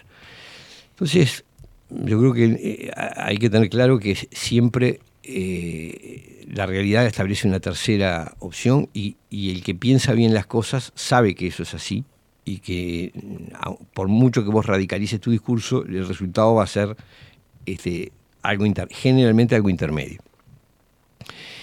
Eh, Vos, o vos sea fíjate que, que- en- que en- que en el, ustedes, ustedes dos y, y la- y la- las personas en general, este, al menos las que analizan profundamente el- el- la falla del sistema actual y, y cómo está el sistema, el sistema político, el sistema de, de- de- de organización de, un- de una sociedad, este, coincidimos este, en, en detectar el problema. Y el, el debate y las posiciones y los chispeos mm, se presentan con, bueno, ¿cómo lo solucionamos? ¿Cuáles son los caminos ¿Cuáles son los que se deben tomar para solucionar o para sanear de Mm. alguna manera? Entonces, bueno, indefectiblemente el camino que utilizamos cada uno o que proponemos cada uno va de acuerdo a nuestro fuero íntimo, nuestro concepto de, de- eh, ideológico también, nuestra, nuestra forma de pensar durante mucho tiempo, que es muy personal y que va unida a o se identifica con una facción política. Por ende, la gente, bueno, este es zurdo, o este es derechoso, o este es liberal, Claro. o este es... No, no, pero Pero en cualquier hipótesis, vos sabés que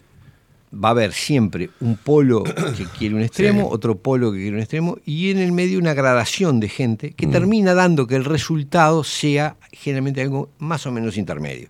Eso es lo que normalmente ocurre en, en todo, ¿no? en, en- en la vida en general. Pasa en la pareja, ¿no? Si, bueno, vos querés ir al cine, el otro quiere ir a la playa. Bueno, lo más probable Sí, es que sí, un sí. fin de semana vayan al cine, otro a la playa, y yo qué sé, cosas de ese tipo. Este, Transar. Transar, seguro. Este, y quien no entiende eso, no entiende la política también, ¿no? Es decir, el- el- la política es transar. eh, eh, sí, en el, en el buen sentido de la palabra. Esto me pasó hace, hace unos años. y en el malo también. Pero, con, pero unos gurises que te- te- habían tenido un accidente y había una empresa a la que se le estaba reclamando y lo- la empresa propuso una transacción. Mm. Entonces yo les planteé, este, bueno, la posibilidad de transar. Y ellos pensaban, me miraron con una cara rarísima, pensaban que la palabra transar tenía algo sucio, Era incluía- corrupta, digamos. Era corrupta, lo cual hablaba muy bien de su, de su actitud ética, pero bueno, no captaba muy bien cómo funcionan las cosas, ¿no? Es decir, vos reclamás 100, el otro te ofrece 40 y capaz que arreglás en 50 o 60. Una pareja tranza con los hijos. O Yo- sea, todo, todo yo eso. no quiero que vaya a bailar ella y ella sí la deja ir a bailar. Entonces, bueno, bueno, la, que llevo vaya, pero que vuelva y- temprano y, y la que vuelva temprano y la voy a buscar. Sí, Entonces, uno tranza. Sí, sí, sí, es eso. Y bueno, la- los conflictos sociales generalmente se resuelven así, salvo cuando van a la violencia, Mm. bueno, ahí ya la- son otras las reglas, generalmente tampoco ninguno de los dos tiene todo lo que... Sí, no. Eh, bueno, ya ni hablamos. Pero cuando se resuelven políticamente las cosas, es decir, civilizadamente, bueno, generalmente el resultado es intermedio. Y el que piensa en la política con, con cierta altura sabe que eso es así. Este, y a veces de repente tiene que sostener cosas fuertes porque sabe que si él no lo hace, el, el resultado va a estar más corrido para el otro lado. Esas cosas pasan. Es lo que Sí. decía Herrera, ¿no? Bueno, Sí. está bien, yo sé que vamos a, a negociar, pero, pero si yo no hago la oposición fuerte, eh, eh, usted termina eh, en manos de los gringos, por ejemplo. ¿no? Vos tenés una visión eh, eh, del Estado que, que- que genera, genera debate. ¿Con, con qué transarías con los liberales? ¿Qué es lo que transás ahora- con ahora- los liberales? Ahora voy a eso. Ahora voy a eso. La otra cosa que quería decir es que eh, porque esto realmente hay que aclararlo, yo llevo más cerca de 50 que de 40 años trabajando en estas cosas y yo no, no defiendo la teoría clásica del Estado. La teoría clásica del Estado, que fue lo que dijo la teoría clásica del Estado es el Estado liberal, es el Estado, frase textual que usó él, eh, juez y gendarme. Es decir, el Estado que... ¿En qué, en qué se ¿En qué se basa la teoría clásica del Estado? Se basa en la idea de que la sociedad es una cosa que funciona espontáneamente y con la que hay que interferir lo menos posible. ¿Tá? Entonces la idea es, bueno, si lo que hay que hacer es, el Estado la función que tiene es evitar que ese orden espontáneo de la sociedad se vea alterado por delitos o por incumplimientos. Entonces, ¿qué hace el Estado? Es juez y gendarme, juez y policía. ¿Qué hace? Bueno, controla el orden público, cuida las fronteras y resuelve los conflictos internos. Si alguien infringe la ley, si alguien no cumple un contrato, ahí interviene el Estado. Pero si uno se tiene que meter. Esa es la teoría clásica. Yo creo todo lo contrario de eso. Yo creo, eh, pero además va más allá de que crea. Eh, en ningún lado hoy existe el Estado liberal de la teoría clásica. ¿Qué, qué pasó con el Estado? A partir de Bismarck, de Alemania, el Estado fue cumpliendo otras funciones sociales. Es lo que se llama el Estado social o Estado de bienestar. ¿Qué, es? ¿Qué quiere decir esto? Bueno, el Estado eh, eh, eh, paga jubilaciones, el Estado hace enseñanza pública, el Estado se ocupa de los discapacitados, el Estado hace un servicio de salud pública, en fin, interviene, construye carreteras. Y acá entramos al punto en que yo lo que voy a, para explicar mi punto de vista con respecto al Estado, no voy a recurrir a citas este, de autores ni a cosas teóricas. Voy a partir de la realidad. Es decir, la realidad es así. No es que yo crea o quiera. Eh, eh, nuestro Estado y la mayor parte, diría que la totalidad de los estados, por lo menos los occidentales que uno conoce, son estados sociales, donde el Estado estados de, o estados de bienestar en mayor o menor medida, donde el Estado cumple ciertas funciones que no son las de juez y gendarme.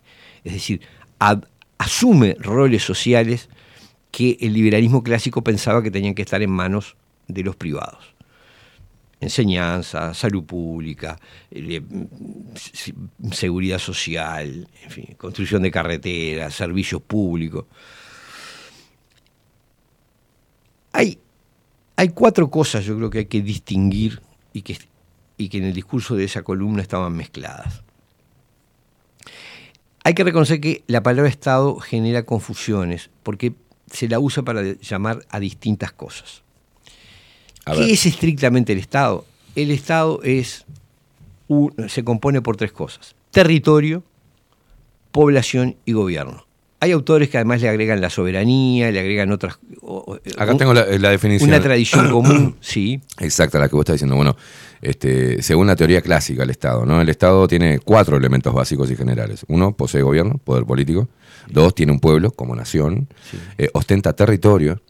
Está regulado con base eh, a un Estado de Derecho que lo legitima y que basa su organización en la división de los tres poderes, ¿no? Ejecutivo, legislativo y Bueno. judicial. Es simple. Eh, sí, ese es, una, es un tipo de Estado, porque no todos los Estados, eh, la figura del Estado es bastante antigua y no según todos la los teoría estados, clásica, dice acá. Sí, pero no todos los Estados tuvieron división de poderes, Mm. ¿no? Es decir, en, en- en épocas de absolutismo, por ejemplo, había Estado, pero no había división de poderes. En, Europa, básicamente. O sea, lo que sí es indiscutible, digamos, lo básico para que exista un Estado es que haya un territorio, una población y un gobierno. Es decir, un- unas instituciones de gobierno, que puede ser un rey, un parlamento, los tres poderes, pero tiene que haber- hay alguien que ejerce el poder político. Eso es lo básico que se, se entiende como Estado. Ah, Te decía, algunos autores agregan esas cosas, una tradición cultural común, en fin, pero si vamos a lo que todos están de acuerdo, bueno, hay un territorio, una población y un gobierno. Mm. Bien. Ese es el Estado y en ese sentido el Estado somos todos. ¿Está? ¿Por qué? Porque, porque somos esenciales, la población es parte del Estado. No es una estructura que uno elija. El Estado se impone, vos nacés en un Estado. Y en el mundo actual, eh, esto que, que podríamos llamar sistema mundo, no existís si no tenés un Estado que te avale. Eh, vos no podés cruzar la frontera sin un documento emitido por, el esta- por un Sí, Estado, claro. el que sea, que Sí, diga sí. que vos sos fulano de tal y que este, te, te garantiza estar.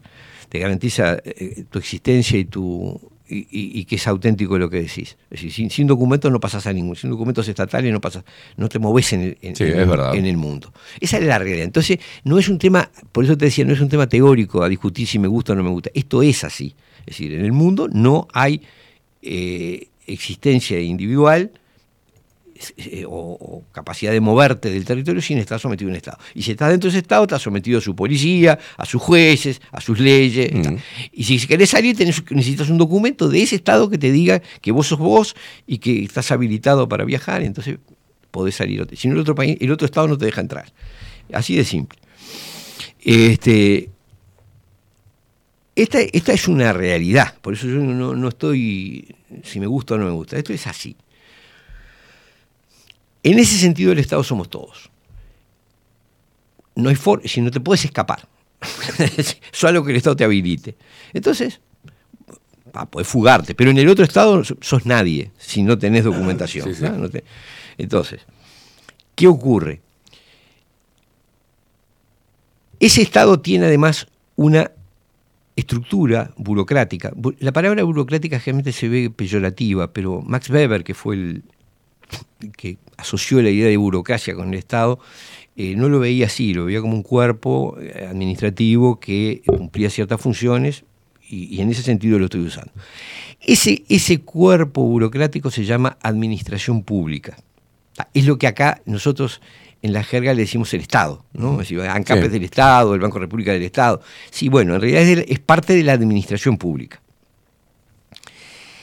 Después tenés el gobierno, que es la cabeza de esa administración pública y que rota. ¿tá? Entonces, ¿qué, qué son el gobierno? Bueno, el gobierno es el presidente, los ministros, en cierta medida los legisladores, los directores de los entes públicos, los cargos jerárquicos que son puestos de, particular confianza. Es decir, eso es el- de alguna manera la cabeza del Estado. ¿tá?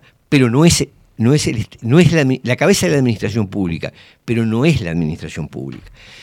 ¿Qué diferencia al gobierno de la administración pública del Estado? Es, el mejor ejemplo es el cuerpo. Cuando vos estás durmiendo, cuando yo estoy durmiendo, nuestro corazón bombea, nuestra sangre circula, nuestros pulmones aspiran Sí. aire y lo expiran, nuestras células se reproducen, mueren y, y surgen nuevas. Esa es la administración pública. Cuando nosotros nos despertamos, ese brazo que tiene circulación, sangre, células, pa, digo, ah, voy a agarrar esta, esta calculadora. Eso es voluntario, esa es una decisión voluntaria. Pero hay una estructura corporal que funciona sin mi. Yo sigo aunque piense en otra cosa, aunque esté dormido, aunque esté desmayado, sigo respirando, sigue latiendo mi corazón. Mm. Bueno. ¿Por qué uso este ejemplo? Bueno, porque el Estado es así. Es decir, el, el Estado en sentido mm, reducido, digamos, como la administración pública es así. Cuando el presidente y los ministros y todos los legisladores están durmiendo, vos entras a tu casa a las 4 de la mañana, prendés la luz y tenés luz, porque está UTE. Cuando vos abrís la canilla y tenés agua, porque está OCE. Vas a la comisaría del barrio y hay policía de guardia, porque es el Ministerio del Interior. Eh, si se te incendia la casa, te van a aparecer los bomberos. Bueno, también es el Ministerio del Interior. Si querés cruzar la frontera a las 4 de la mañana, te va a parar un. un Sí, sí, sí, un- entiendo. ¿Está? Es decir, Sigue funcionando. hay una, la administración pública funciona independientemente del gobierno. ¿Qué hace el gobierno? Es como vos cuando te levantás. Bueno, me voy a lavar la cara. Entonces usás las manos que funcionan todo el, todo el tiempo, las 24 horas, usás las manos para lavarte la cara o para rascarte la oreja. Bueno, el gobierno, cuando se despierta, eh, da órdenes y dice, bueno, a ver, esto que hace 20 años que lo hacen así, ahora póngalo acá. Y usted que hace 20 años que pone un sello en, en una hoja, ponga dos sellos. Esas son las decisiones que toma el gobierno. O esta plata que antes se gastaba en esto, ahora la vamos a gastar en otro. Acá hay un problema que no tengo más remedio que decirlo. Cuando Aldo quiere ejemplificar los problemas del Estado, del Estado en sentido eh, reducido, no del Estado-nación, sino de, la administración pública, toma una ley de financiación de los partidos políticos. Eso es- si hay una decisión gubernamental y, absolutamente política, es esa. Es decir, una ley que dice que el Estado va a financiar, que la administración pública va a financiar a los partidos políticos. Sí, así como hay una ley que dice que va a financiar al, al- a, las fabricantes de cerveza. Increíblemente. Es decir, esas son decisiones políticas. Vos mañana derogás la ley de, financiación de los partidos y el Estado, es decir, la administración pública, sigue funcionando exactamente igual. Esa plata se destinará a otra cosa. Pero vos vas a seguir teniendo la luz eléctrica, cosa, a las 8 de la mañana las escuelas van a estar abiertas, los viejos al fin de mes van a cobrar las jubilaciones. Hay un funcionamiento vegetativo de la administración pública. ¿tá? Y después tenés el gobierno. Entonces, si uno quiere usar términos estrictos, tenés que distinguir entre el Estado como nación, en el que ahí estamos todos, y todos votamos, y todos pagamos impuestos, y todos estamos sometidos, todos tenemos de identidad, y todos estamos sometidos a, a ciertas reglas. Distinguirlo de la administración pública, que es ese funcionamiento vegetativo de la administración, y que sí, eh, igual que el cuerpo, eh, tiene cierta voluntad propia, engorda, este, a veces se te adormece una pierna, a veces se. ¿no? pero no tiene una voluntad en sentido estricto. Es decir, el, el funcionario que pone sellos en la cosa o el que controla que, que presentes la cédula cuando salís del país, no tiene una capacidad para cambiar Y el funcionario de la Intendencia de Cerro Largo jamás se comunica con el funcionario del Ministerio de Salud Pública este, para ponerse de acuerdo en nada. No tienen poder para hacerlo. Se comunican cómo? A través del gobierno. Es decir, el funcionario de la intendencia hablará con su jerarca, que hablará con el jerarca más y llegará al intendente. Y tal vez el intendente, si tiene ganas, le transmite el planteo al presidente de la República o al ministro del ramo. Pero es el, el aparato de gobierno el que tiene voluntad, el que puede cambiar para un lado o para el otro las cosas. Lo, del- lo de la administración pública en sí mismo es, es de poca, tiene poca capacidad, más bien tiende a ser eh, conservadora, a mantener su función. ¿Por qué? Porque quiere seguir cobrando el sueldo, porque quiere hacer las cosas como siempre las hizo y como le enseñaron a hacerlo. Entonces el tipo que pone el sello quiere seguir poniendo el sello como siempre y el otro, este, y además, de alguna manera se siente poderoso porque sin ese sello no, no puedes pasar, no puedes hacer no sé qué cosa. Este, esa es la- diferencia entre gobierno y administración pública. Este, por una razón extraña, solemos llamarle a la, combinación de, gobierno y administración pública, solemos llamarle Estado, que en realidad es un término este, complejo, o Estado en sentido estricto o reducido. No es el Estado-nación, no estamos hablando de todo el país. Eso genera, eso genera. Por otro lado, tenés el sistema político. ¿tá? que son los partidos, que no son parte ni de la administración pública, ni del gobierno, eh, sí del Estado-Nación, porque son, porque son, porque están dentro del Estado y están sometidos a las reglas que se imponen dentro de ese Estado. Del sistema político salen los gobiernos. ¿tá? Es decir, el ganador es el que está. Esa es, la, esa es la estructura real. Entonces, cuando uno está en desacuerdo con una medida política, por ejemplo, con que el Estado financie es decir, la nación financia a los partidos políticos, por ejemplo, bueno, es una decisión política, la tomaron los gobernantes, los diputados electos por ese periodo, el Poder Ejecutivo electo por ese periodo. ¿Está? Porque, ¿y qué es? Y evidentemente es un interés corporativo del, del sistema político y del, y del gobierno. Es Sí, decir, claro. Quieren ser financiados, se están financiando a sí mismos. Ah, eso no es una decisión de la administración pública, es una decisión política. Con la que uno puede. Esta es la, La rutina del, del día. Este, pero, eh, como yo insisto en eso, el que quiere eh, ver cómo, cómo es la realidad, la realidad es así. Tenemos una, un Estado-nación, que somos todos, todos pagamos impuestos, todos votamos. Tenemos un, Y todos estamos este, supeditados a sus normas. y todos estamos supeditados a sus normas, salvo algunos inversores privilegiados, el resto estamos supeditados a sus normas. Este, después tenemos un gobierno que rota cada cinco años, cambia, y es el que ejerce la voluntad. ¿no? Ah, hoy me levanté, me lavo la cara, me rasco la oreja. Sí, pero eso hace 40 años, 50 años, 60 años en mi caso, que mi cuerpo funciona, duerma, yo me desmaye, me distraiga, esté eh, borracho o, do- o drogado, el cuerpo sigue funcionando. Este, es una distinción importante, ¿por qué? Porque, bueno, porque lo que realmente cumple una función eh, social eh, vital es la, la administración pública. ¿tá? Es decir, si vos no tenés, si vos un bache, querés que venga la intendencia y lo tape, si vos se te corta la luz, llamás a la UTE y querés que te den energía eléctrica, si te falta el agua vas a reclamar a la OCE. Este, es decir, si te roban, vas a, funcione o no funcione, vas a intentar llamar a la policía, que depende del Ministerio del Interior. Este, eso es la administración pública y eso funciona y yo sostengo que cumple una función imprescindible. ¿Por qué? Bueno, porque ningún privado, ningún privado va a atender al 75% de, la, de los chiquilines del país, que es lo que atiende el sistema de enseñanza, lo va a atender sin cobrarle plata. Obviamente la enseñanza la financiamos todos, ¿tá? pero resulta que los sistemas privados de, de educación te cobran una cuota eh, por arriba. Este, lo mismo pasa en el sistema de salud. Está bárbaro, vos vas a, podés elegir la mutualista tal o cual, pero tenés que pagar la orden, tenés que pagar el, ticket de medicamento. ta. Este, esta salud pública que te atiende aunque no tengas un peso. Está obligado a atenderte aunque no tengas un peso. Y un ejemplo que usó Aldo el otro día, este, bueno, yo qué sé, un pueblito de no sé dónde eh, no tendría energía eléctrica si la UTE no lo hiciera pérdida, o la OCE no pusiera los caños a pérdida. y porque hay 100 habitantes, entre los 100 habitantes no pueden pagar el tendido de una línea o, de, un- ramal de, agua, no lo pueden pagar, pero necesitan tener agua y luz, no hay más vuelta. Entonces lo tiene que hacer un organismo público. Esa es la realidad. Y esa es la explicación de por qué pasamos de lo que la teoría clásica decía, que era el Estado juez y gendarme, dejando que la sociedad se organizara sola, al Estado de bienestar o el Estado social de derecho, en el cual el Estado cumple funciones básicas de la sociedad.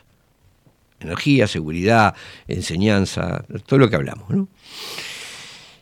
Entonces, lo que a mí me preocupa es cuando confundimos las decisiones de gobierno, por ejemplo, subvencionar a los partidos políticos o, o financiar a los cerveceros o darle privilegios a UPM, que son decisiones políticas, con el funcionamiento de la administración pública, que sí es importante y que sí lo tenemos que y sí tenemos que exigir que funcione bien, como vos querés que la sangre te circule bien y vas a ir al médico si tenés un problema circulatorio o respiratorio, bueno, vos querés que ande.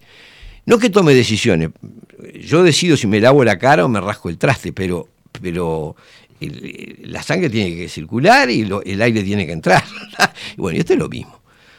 Este, entonces, me parece que, no hay que confundir eh, los, las decisiones políticas que se toman, destinar la plata a esto o a lo otro, con el funcionamiento de la, de la administración pública que cumple funciones esenciales para la vida de todos. O sea que vos el problema como, como modelo de Estado no, no lo ves mal, sí ves que hay problemas en cuanto al gobierno y cómo maneja la administración pública una vez que llega al gobierno. Claro, es decir, la- las, deci- la- las orientaciones que le imprime a la administración pública. Eh, a ver. Ahora, yo te digo, eh, eh, la policía, la educación, los servicios públicos también pueden ser privados. Bueno, sí, lo que pasa es que... Suecia, su sistema de voucher, no, no es Sí. algo que sea Bueno, un fracaso. sí, vos po- No- bueno, no pero sea- lo que pasa es que, si- ojo, si tenés un sistema de vouchers, ya no es, no es privado. Es un decir, híbrido, digamos. es de- lo que, lo es- que genera es la competencia del privado para la obtención Sí. de, yo, de- quiero, del- yo quiero ser quiero ser muy claro en esto y es una diferencia muy importante. Yo soy absolutamente liberal en el plano político, filosófico y de las costumbres. Me parece que hay que poder decir lo que sea, todo tiene que poder ser expresado, todo tiene que poder ser cuestionado, absolutamente libre. No soy liberal en lo económico. Sí, sí, está claro. Y no lo soy por, justamente porque soy liberal en lo político, en lo filosófico y en las costumbres. Donde el dinero eh, decide, voy a poner un ejemplo que es muy claro. Aldo decía este, que se oponía a la ley que regulaba los contenidos de los medios de comunicación.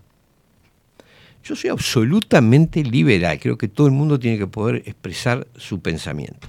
Ahora, ¿cómo diablos, cómo diablos aseguramos que todo el mundo pueda expresar su pensamiento? Porque si yo soy dueño de un diario o de una radio, de un canal de televisión, puedo expresar lo que se me... Yo decido qué se expresa y qué se conoce, qué conoce la población. Yo no tengo duda de que si se trata de un diario, haga, decir lo que quieras y no digas lo que no quieras.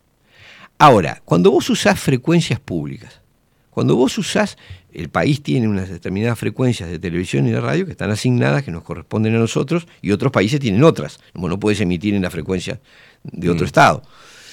Entonces, hay unas frecuencias limitadas y el Estado las concede a privados. Los canales de televisión son eso. En realidad el canal de televisión es puro humo. Lo que hay, lo que vale ahí es una frecuencia que le tiene, que ciertos grupos económicos tienen desde hace décadas y décadas y décadas. Ahora, ¿quién dijo que, que la familia tal y la familia cual que hace 60, 70 años que son dueños de una que administran una frecuencia, este, tienen pueden decidir usando esa frecuencia que es pública qué es lo que vamos a escuchar o ver el, el resto de la población?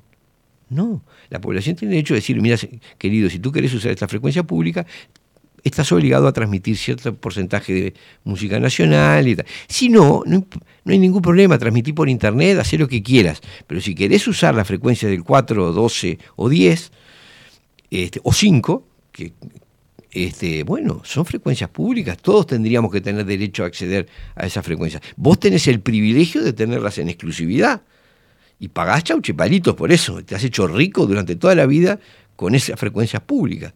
Bueno, perfectamente la sociedad tiene que poder decirle, mira, tenés estas obligaciones, así como tendría que, tiene que, tendría que poder, eh, cuando hay un accidente o se necesitan donantes, o, en general tienen un- una función de transmitir gratuitamente esa información, este, bueno, sí, hay, tiene que haber un porcentaje de ciertas cosas que, que- que tiene que... ¿Por qué? Porque si no, los que determinan qué es, lo que es, qué es lo que la población conoce son las grandes compañías editoras de discos, o de, son las que pagan para que sus, sus productos eh, sean difundidos. Y el que toca la guitarra y es un fenómeno, pero no tiene un... Acá hay un montón de artistas que son grandes artistas, no tienen un mango para aunque sean famosos, no, pueden competir con, con un- una compañía grabadora eh, transnacional, es decir, siempre van a poder pagar más.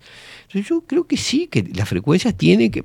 ¿Para qué? Para asegurar la libertad de expresión, para que ese músico que si no nadie lo conoce, tenga la posibilidad de salir en algún momento en los medios de comunicación. Y, y- y- y que una cantidad de contenidos que si no no están, eh, bueno, hay que, hay que poner. Si no, transmitir por tu cuenta. Porque acá hay un. Y esto es el, el otro punto que yo quería decir.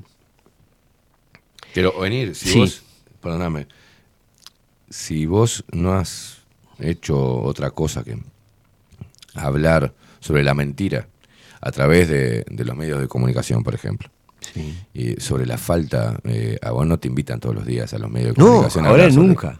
A mí tampoco, a Aldo tampoco, y a las voces que están interpelando el sistema tampoco. Entonces, ¿de qué nos sirve este, una ley de medios donde no haya pluralidad, donde no haya... No. Nosotros somos los músicos que no podemos competir No, con al, un al de contrario, Canal 12. al contrario, yo creo ¿No? que Talentoso, al contrario, creo que la sociedad debería garantizar más amplitud. Por ejemplo, este, hablamos de la democracia política, pero ¿qué Perdón, democracia- tenemos un canal 5, es, de, es público. Sí, sí, sí, sí. Nuestra posición forma, forma parte de la, No, no. De, de la opinión pública. No, no, no está, no, está, no está claro, no está, eh, eh, está claro que no está. Saluda a Sotelo. Ahora, ¿quiénes toman esas decisiones?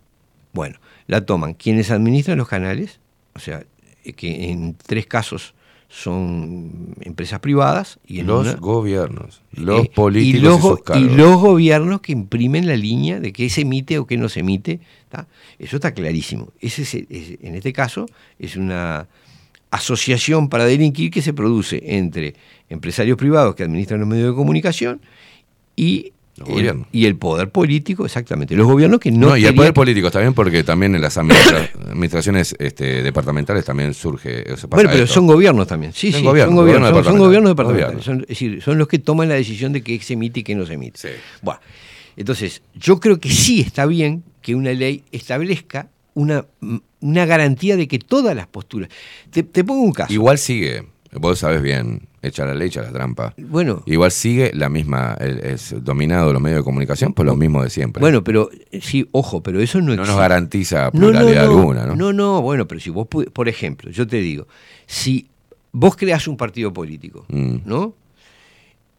¿Cuánto cuesta hacerte conocer en el país? Si fueras un partido político, ¿no? Sí, sí, sí. Eh, millones de dólares. Si no tenés un mango, nadie se va a enterar. ¿Por qué? Porque no vas a poder pagar los espacios.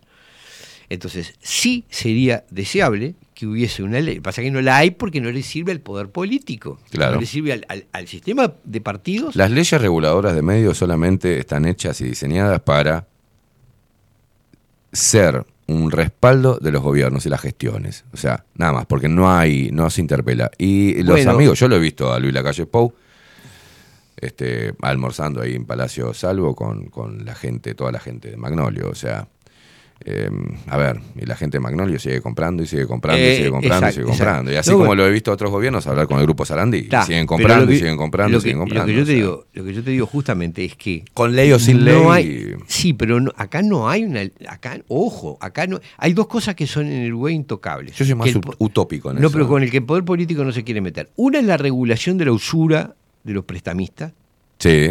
¿Está? Impuls- eh, puesta arriba de la mesa por Cabildo la Abierto. puso Cabildo Abierto, con mucha razón. Eh, No se toca. Hace añares que te fajan las tarjetas de crédito, Sí. endeudan a la gente de forma bestial y no lo te acorralan, pedís un préstamo y te pagás esclavizado el 200%. fatal Este, y no se quiere tocar y la otra cosa es eh, asegurar un funcionamiento realmente amplio de los medios de comunicación donde si vos opinás que Cristo va a bajar a la tierra en, en la Plaza Libertad bueno andá y decilo te voy a dar un espacio Claro. Sí, 10 minutos para que vos expongas esa idea y si vos querés decir que el, el gobierno son todos corruptos, no sé qué, bueno, tenés tu espacio y decir. Y si querés tocar la vidalita del no sé qué, tocá la vidalita del no sé qué.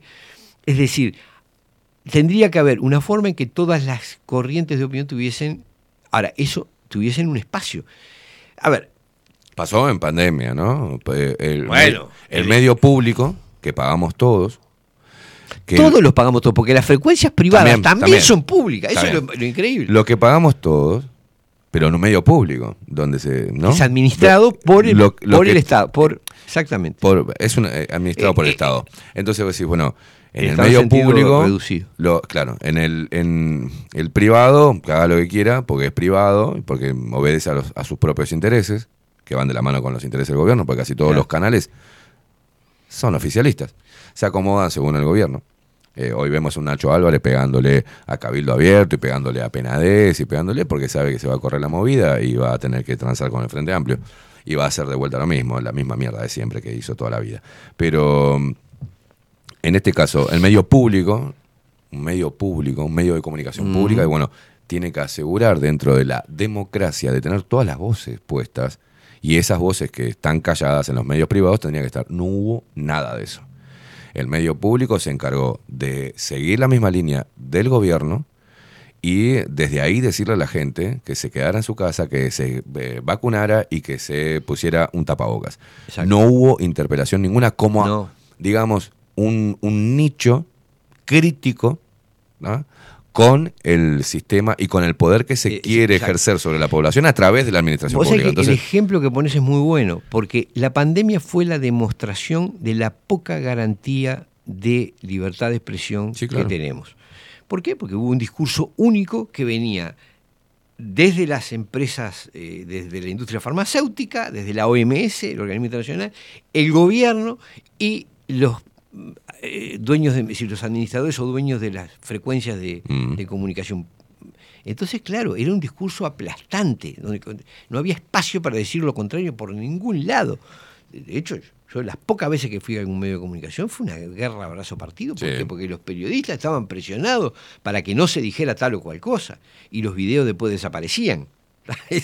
Eh, bueno, esto lo, lo puedo por mostrar. eso, Aldo, por eso en esta, en esta charla eh, yo, yo quiero tomarme la licencia de, de hacer hincapié en por qué, más allá de que vos decías al principio, que todos hacemos política y demás, el por qué para mí es tan importante quemarme las pestañas ahora, para crear un medio de comunicación alternativo, porque va a ser muy necesario y cada vez más necesario. Totalmente un lugar de donde podamos tener estas charlas, donde podamos discutir sobre diferentes puntos de vista. Totalmente de pero acuerdo. seguirlo. Totalmente de acuerdo y tu programa en eso ha cumplido una función imprescindible. Como, ojo, eh, me olvidé de decirlo, felizmente Aldo hace política, porque fue muy importante y es muy importante su eh, eh, la información que aportó y la reflexión que aportó en un momento muy oscuro, Mm. porque este momento de la pandemia fue una especie de sinopsis de lo que puede ser un régimen autoritario, de lo que es una dictadura. Si cuando vos estás constreñido a hacer cosas con tu cuerpo y si no las haces no podés viajar, no podés trabajar, no podés ir a un estadio, no podés ir a hacer Mm. deporte, no podés ir a bailar, Sí. no-. Está bravo, ¿no? Bueno, en ese momento, en ese momento nosotros constatamos que más allá de estos espacios como la radio, como, como Mm. esta radio, como Extramuros o como Voces, donde yo pude Sí. seguir diciendo lo que se me cantaba, este, y eso un reconocimiento a Alfredo García, ¿no? que no estando de acuerdo conmigo, siempre No te puede caer bien, pero vos pudiste decir lo que ese querías espacio, exactamente. Yo dije lo que quise y nunca tuve ningún problema. Pero son excepcionales y son medios de muy reducida circulación. Mm. Si vos querés existir realmente a nivel nacional, tenés que estar en los canales de televisión, porque el Eso grueso- es lo que el eso poder. está vedado. Eso es lo que el poder ha aceitado para generar ese filtro. Exactamente. Aquel Eso- que genere este, desconfianza de- eh, sobre nosotros, a la población le despierta una desconfianza sobre lo que estamos haciendo, mm, se le pone el tope. No puede amplificarse su mensaje. Exacto. Eh, eso es lo que yo creo que habría que regular. Por ejemplo, todas las opciones políticas o filosóficas deberían tener espacios en los medios, en Mm. las frecuencias públicas de comunicación, en los Mm. canales 4, 10, 12 y 5. Chau. ¿Por qué? Bueno, porque son frecuencias públicas, entonces tienen que reflejar lo que la sociedad es. Entonces, si eso hubiese existido, nosotros como antipandémicos, quién sabe qué habría pasado en ese momento, pero Sí. como antipandémicos habríamos tenido derecho a decir, bueno, esperen, nos tienen que dar un espacio, porque sobre este tema hay dos posturas. Claro. Nosotros que- que constituimos una asociación anti- X. X, este, antidiscurso pandémico o ante no sé qué, y tenemos que poder expresar nuestro punto de vista. Eso no existe. Entonces, ¿qué pasa? Y bueno, los medios de comunicación son un monopolio de las empresas que tienen mucha plata y de los partidos que tienen mucha plata, y de las posturas filosóficas que tienen mucha plata. Sí. Ah, entonces, ¿quiénes se van a expresar? Y bueno, las grandes empresas y los partidos mm, más monopólicos. Este, esos tienen plata para pagar la- las campañas y para... Ahora, y esto nos introduce en un tema que yo quiero tratar como, como aspecto final, que es el de la democracia. ¿Qué tiene que ver la democracia con todo esto? Mm. Porque a lo que voy es a que si vos sos una corriente política tendrías que tener tu espacio. Y que no hay cosa más antidemocrática que esas campañas que cuestan millones de dólares. Que la posibilidad de que la política... se- Yo me río, miraba la, ley que citaba Aldo, y yo digo, eso es un engañapichanga hecho por el sistema político para hacer creer que controla su- su- la plata que reciben. En realidad, si vos querés asegurar la democracia, deberías prohibir la publicidad política paga. Si- Asignarla en forma relativamente pareja, en proporción a los votos o en proporción a lo que quieras, pero asignarla, asegurar que todos los discursos tengan un espacio en, en las frecuencias públicas de comunicación. ¿Por qué? Porque eso es en beneficio de la sociedad. Yo no puede ser que en en cada tanda de los canales vos tengas 17 avisos del Partido Nacional, 18 del Frente Amplio, tre- 15 del, eh, o 5 del Partido Colorado. Y vos decís, pero para un poquito. ¿Y no hay otras opiniones? ¿Son esos tres partidos los que monopolizan todo? No, hay 200.000 opiniones más. Lo que pasa es que no tienen plata para pagarse los espacios. Conclusión, la población lo que ve es que existen tres opciones políticas. Chau. Es, es- es lo, es lo que ve. Este, y bueno, en realidad, si fuéramos astutos, deberíamos asegurarnos de poder oír todos los puntos de vista. Mm. Y eso habría que regularlo. Hay que decir, bueno, miren, en las frecuencias estas tiene que haber un espacio, que son públicas, tienen que haber asignado un espacio a todas las opciones electorales, a todos los géneros musicales, a, to- a todas, las, a todas las corrientes de pensamiento, tiene que haber, eh, no sé, un espacio que hable la Iglesia Católica, especie- espacio que hablen los musulmanes, los budistas, los antipandémicos, lo, que cualquier corriente de opinión que logra cierta eh, influencia o, o peso social tendría que poder expresarse. Y acá lo que hay es un bloqueo, ¿no? Solamente se logra Lo que pasa es que son posturas este, prediseñadas y son mayoritarias o, rep- o supuestamente representativas de las mayorías. Entonces, eh, eh, ahí es cuando se divide estas tres opciones o cuatro, ¿no? Pero la mayoría, la mayoría de billetes, porque... Y claro, y claro. Eh, Conozco algunos partidos que tienen muy pocos votos y tienen mucho espacio publicitario, Sí. porque tienen la plata para hacerlo. sea, acá manda la plata en eso, ¿no? Este, ahora, y esto me parece que es un tema vital, porque es algo que está absolutamente ausente de- de- del planteo de Aldo, y sin embargo es vital, es esencial en mi visión de las cosas.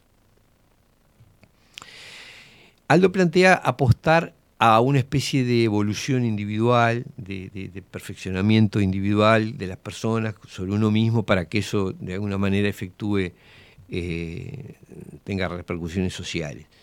Lo cual es cierto y es verdad. Pero resulta que eh, nuestro sistema político está basado en un mecanismo que es la participación democrática de la población. Ese mecanismo está absolutamente deteriorado por varias cosas. Una es el peso del dinero, es decir, el poder de las empresas y de los partidos dominantes hace que ciertos discursos no se oigan y ciertas cosas no se digan. Otra es el peso de los organismos eh, transnacionales que destacan y jerarquizan ciertas cosas y ocultan y silencian otras. Entonces vos vas a tener este, eh, cuestiones de género, cuestiones de, este, animalismo, esto y otro, va a tener toda la exposición del mundo. Ahora, eh, a ver, han tenido más eco cuatro gatos que chillan por la, la jineteada del Prado que todos los que dijimos que no nos queríamos vacunar. Está, es decir, se paran cinco monos y dicen, ah, no, contra la jineteada. Y esos tienen Sí, eso televisión y todo. Ahora, nosotros que éramos el 20% de la población y que no queríamos vacunarnos, nada, no nos dejaban decir ni mu. Bueno, es evidente. Entonces, eso deteriora.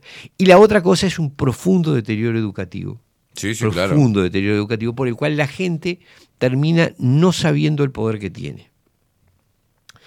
Voy a reivindicar acá a Antonio Machado porque no me gustó la interpretación que hizo Aldo de esa, esa cita que yo hice cuando él dice que la hipocresía es el tributo que el vicio le rinde a la virtud. ¿Qué quiere decir con esto? Él dice, es mejor la hipocresía. Yo no dije mejor. Yo nunca hago, en política nunca hablo, y hay cosas que él menciona permanentemente y yo jamás las digo. Ni la palabra virtuoso, ni la palabra puro, ni la palabra mejor o peor. Yo hablo en política, la analizo desde los intereses, porque eso es lo que pesa realmente en política. Lo otro es, es verso, es literatura. Hablo de intereses. Y acá hay un fenómeno extraño por el cual nuestra población está dando la espalda a sus propios intereses, en buena medida por ignorancia, en buena medida por imposición del sistema político y en buena medida por presiones que vienen de afuera, de la plata y de la, y la- la influencia de los organismos eh, internacionales. Entonces, nuestra cabeza nos está llevando a una especie de resignación, a la idea de que, bueno, esto es así, el gobierno lo hace, y bueno. ¿Sabes qué veo yo, Ah, hablando de analogías, para no hacer una Sí. futbolera? Hago una gastronómica. Lo que tenemos es una puta carta, con una cantidad de platos, y elegí entre esos. O sea, no hay variedad. Eso o sea, elegí en esta educación, tenés el plato, el plato principal que te sale una luca y tenés eh, el- la sugerencia del chef, que parece ser todo lo público. O sea, porque la gente dice, no, no puedo pagar ese plato, aunque es riquísimo, con ese vino caro, pero puedo, puedo comprar la sugerencia del chef, una copa de vino de la casa con unos tallarines con tuco. Para mí eso es todo lo que está ahora en la carta. No hay, la gente no tiene, o sea, el sistema te da una carta.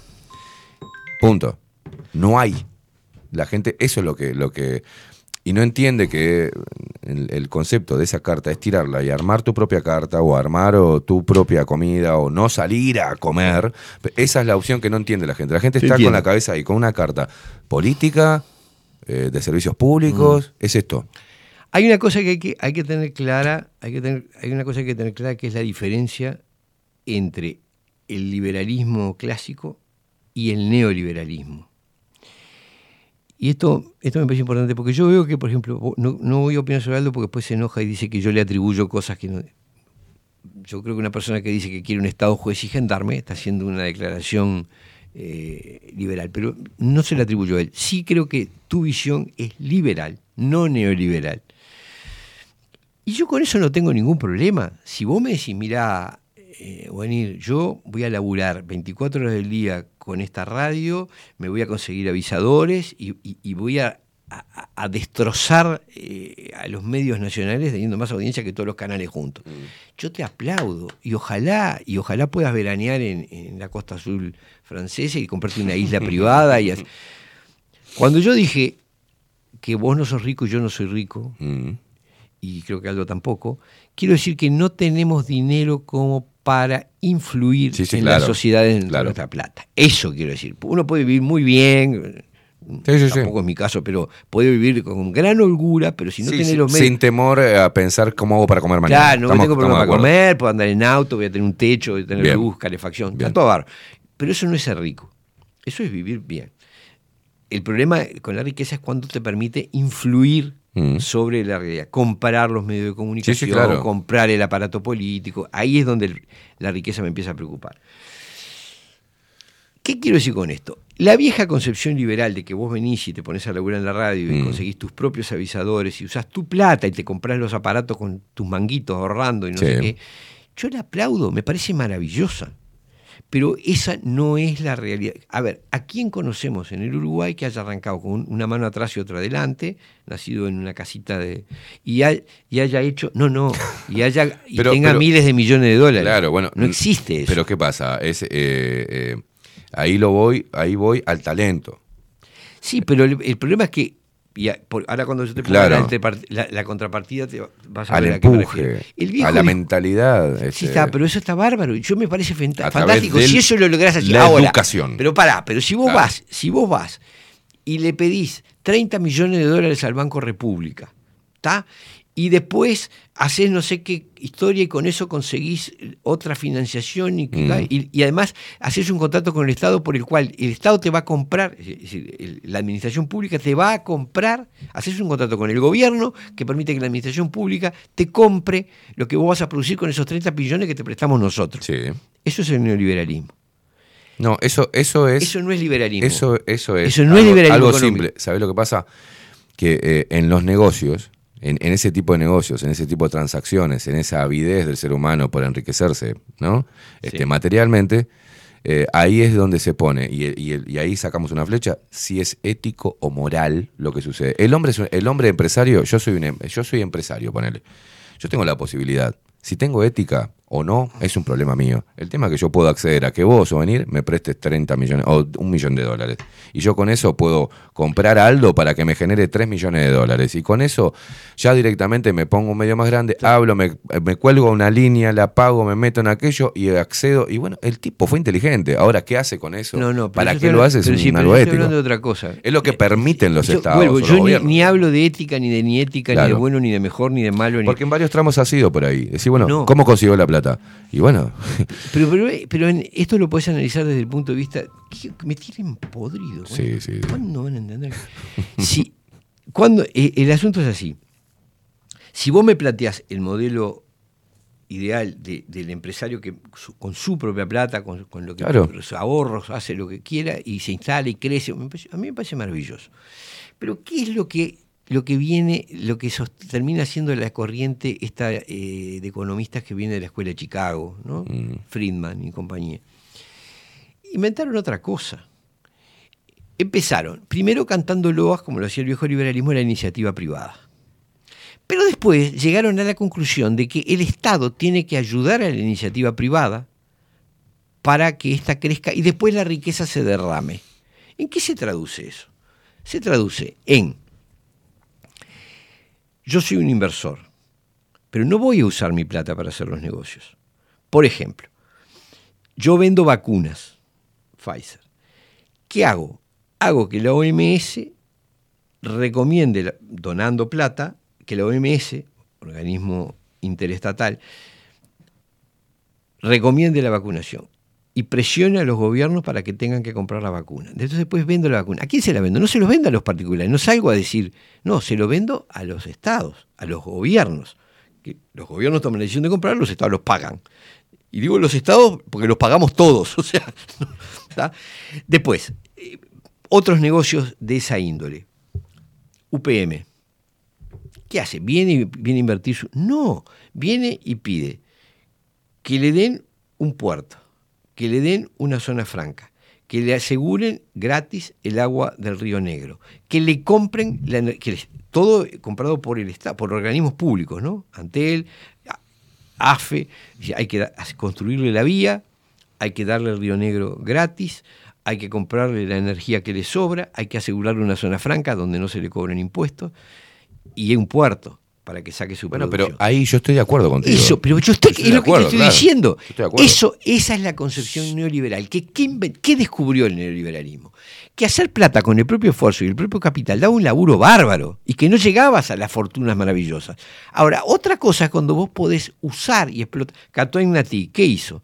Y viene y se instala en el puerto de Montevideo, que Bueno, los contratos UPM, Catoen, Nati, eh, Pfizer y todo lo que está sucediendo, Mm. a eso vos se lo endilgás no al liberalismo clásico, sino al neoliberalismo. neoliberalismo. Al Porque neoliberalismo. todos tienen, porque todos se basan, toda la Y riqueza- políticamente estos neoliberales se han vuelto globalistas. Cla- claro, claro. Exprofeso, porque siempre lo fueron, ¿no? Siempre dependieron de la ONU, de, de la OMS. Bueno, tienen controlada, tienen- es decir, como ¿Ah? tienen mucha plata, tienen controlado los organismos internacionales, los financian, les ponen plata de una manera Porque perversa. muchas veces hay neoliberalismo. Es el mismo liberalismo de siempre, ¿no? Si el neoliberalismo no, no es, es algo lo, que, no, que no se es lo mismo, porque la diferencia está en la idea de que la sociedad, Yo te dije una vez, entonces podríamos hablar de neocomunismo, ¿no? Este nuevo neo, el neocomunismo, que no sería el comunismo clásico, porque también eh, pasó por los mismos canales que está bueno, si pasando el querés liberalismo, llamarle ¿no? a China neocomunismo, yo qué sé, no sé, pero eso para mí es un...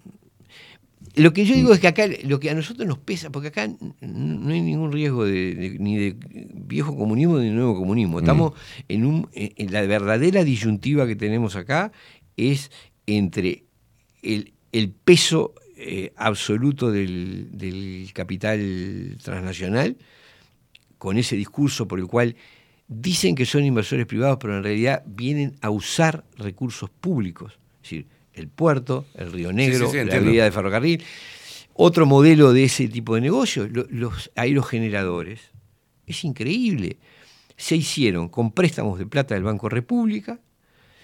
El que, el que los construye firma un contrato con UTE por el cual, obviamente por las autoridades de UTE son las que firmaron, es decir, el gobierno de UTE, firma un contrato por el cual UTE queda enganchada a comprarles la energía que producen, la usemos o no la usemos, la necesitemos o no necesitemos. O sea, el tipo tiene asegurada la renta, es decir, la ganancia asegurada porque se la va a comprar UTE, sí o sí. Este, entonces, ¿Estás de acuerdo que eso, el- el- estás de acuerdo que eh, esa mm, forma eh, neoliberal, como, como Sí. vos le decís, eh, también la va a llevar adelante los que se llaman este, comunistas, ¿no? Van a hacer exactamente lo mismo. Pero, por- pero es que o sea que estaríamos ante un El negocio- neoliberalismo. pero es, es que yo no hablo más, no, no tengo, para mí no tiene ninguna importancia cómo te definas eh, eh, eh, colorado, blanco, frente amplista, marxista. Lo que, miro lo que hace, lo que se gestiona. ¿Y qué se gestiona? Es eso. Gobierne quien gobierne, el mecanismo es así. Son empresas, generalmente transnacionales, hay algún vivo, vivillo uruguayo con los aerogeneradores ha habido vivillos uruguayos también. Hay muchos. Pero el mecanismo es el mismo. Es agarro una cosa pública, 30 millones de dólares que me da el Banco República, levanto unos aerogeneradores, tengo un contrato ya firmado con UTE que me Sí. va a asegurar la compra de energía. Entonces yo me mato de la risa. No puse un mango y tengo asegurada la ganancia. ¿Y quién la pagan? El Estado. El Estado en sentido más amplio. Hasta el último. El pobre. soberano la paga. Exactamente, somos nosotros los que, la, soberano, que pagamos. paga. La energía Para- que no para se- diferenciar. le estamos pagando todos los meses energía que no se usa, Sí. que ni, ni siquiera tiene que producirla porque no, no se va a usar. Entonces vos decís, estos son los negocios. Ese, eso para mí es la diferencia entre el liberalismo que se basaba en la libertad y en el trabajo propio y en la inversión de recursos propios, Mm. con este modelo trucho que se basa en la, la apropiación, el, el aprovechamiento por privados de recursos públicos que paga la población. Mirá qué bueno las cosas sacamos en limpio. Podríamos decir entonces que venir, esto también para que cada uno de ustedes, tanto Aldo como vos, este, son punteros de opinión, este, y son punteros de opinión importantes, y, y activos encima, eh, cada uno en su rol. Digamos que vos estarías de acuerdo con una visión liberal en cuanto a la microeconomía, ¿no? Pero sí lo hemos hablado. El desarrollo. Claro, a mí me parece lo que vos hacés. La macro- Sin, sin, sin pedirle un préstamo al Estado, vos te armás una radio, te bancás el Bien, alquiler. te ¿estás de acuerdo? Parece Digamos, igual emprendedurismo, igual creador de Y oportunidades. cuanto ganes, y cuanto ganes me parece maravilloso. Y aparte creador de oportunidades. Obvio. O sea, es, bueno, me esfuerzo, eh, voluntad propia, eh, inteligencia, dedicación, Si lo constancia. lográs así, me parece maravilloso. Perfecto. Y cuanta más plata eso, hagas, mejor. Eso significa que yo puedo, hoy no, si mañana me compro un BMW porque me lo gané, o sea, vos estarías Yo te- de acuerdo. Te felicito. Liberalismo y progreso Te individual como, cre- como emprendedurismo para crear Claro. nuevas, nue- nuevas Lo- oportunidades laborales. Lo que me molesta es cuando. Pará, pará, ahí. Sí. Vamos a cerrar ya. ¿Eso estás de acuerdo? Sí. Ta- También creo que el Estado tiene que promover otras, en, en- al- en paralelo con eso, tiene que promover ciertas actividades para asegurar fines de la sociedad y para asegurar... digamos, una sana competencia entre privado y Estado en la microeconomía. ¿Está? Perfecto. ¿Está- ¿Estamos bien? Sí, hasta ahí estamos de acuerdo. Eh, lo que vos decís y le endilgás o, o lo, lo pones al neoliberalismo es este, eh, est- estos empresarios eh, chupadores de recursos este, públicos a través de los gobiernos que son los que lo permiten. O sea que los neoliberales estaríamos diciendo que son to- casi todos los integrantes del sistema político de Hoy el Uruguay. sistema político uruguayo funciona con la lógica neoliberal. Neoliberalismo- ¿Qué, qué dicen todos? Igual, Dicen, hay que captar inversión extranjera. Hay Bien. que captar inversión extranjera. Bien. No, querido. Tenés que aceptar la inversión extranjera o buscar la inversión extranjera para que te evitar esa, esa, ese, eh, esos ne- mega negocios con nuestros Sí. recursos naturales en detrimento del soberano, como siempre. Nuestros recursos naturales y nuestra plata, porque Sí, claro. vienen Claro. Porque vos sabés que después van a construir y en realidad eh, lo que me dicen que van a hacer, en realidad lo que hacen es le piden un préstamo al CAF o al BID o al qué, garantizado por el Estado uruguayo. Entonces en realidad no ponen un mango la mayor parte de esos supuestos inversores. Termina siendo el Estado el que está financiando de una o de otra manera, es decir, el, el- el Estado en sentido amplio, si el país termina financiándoles la inversión. Esa es la realidad. Estamos construyendo la vía esa demencial que van a hacer a costo nuestro, con préstamos del CAF que los paga el Estado. Vos decís, pero esto- qué, qué locura, es una empresa que viene a invertir y tenemos que hacerle la vía, el río no lo paga. Bueno, eh, eso, eso es para mí es la concepción neoliberal, que son unos astutos economistas que se dieron cuenta que el discurso liberal era un laburo bárbaro y tenía riesgo. En cambio, esto es cero riesgo. Mm. Vos firmás con el gobernante de turno un contrato que te permite que te den esto y lo otro, más crédito, más no sé cuánto, y vos currás con eso. Y entonces después decís que eso es el éxito de la iniciativa privada. No, esa no es. Sí, la iniciativa privada es apoderarte de recursos públicos y usarlos en tu propio beneficio. Muy distinto al tipo que se hace con sus propios, con su propio capital, con su propio. A ver, todos podríamos entender que, que hubiese préstamos de un, de un banco como República, que debería ser un banco de fomento, para, cierta, para financiar ciertas actividades que después funcionaran solas. Pero préstamos reducidos. Qué increíble. Vos sabés que lo llevo al, tema de la educación, pilar fundamental para la comprensión de todo Sí. esto, ¿no? Y, y veo la educación privada y la educación pública. Y veo los reclamos de la educación pública. Los sindicatos hablando de la privatización de la educación, poniéndola como un monstruo, ¿no?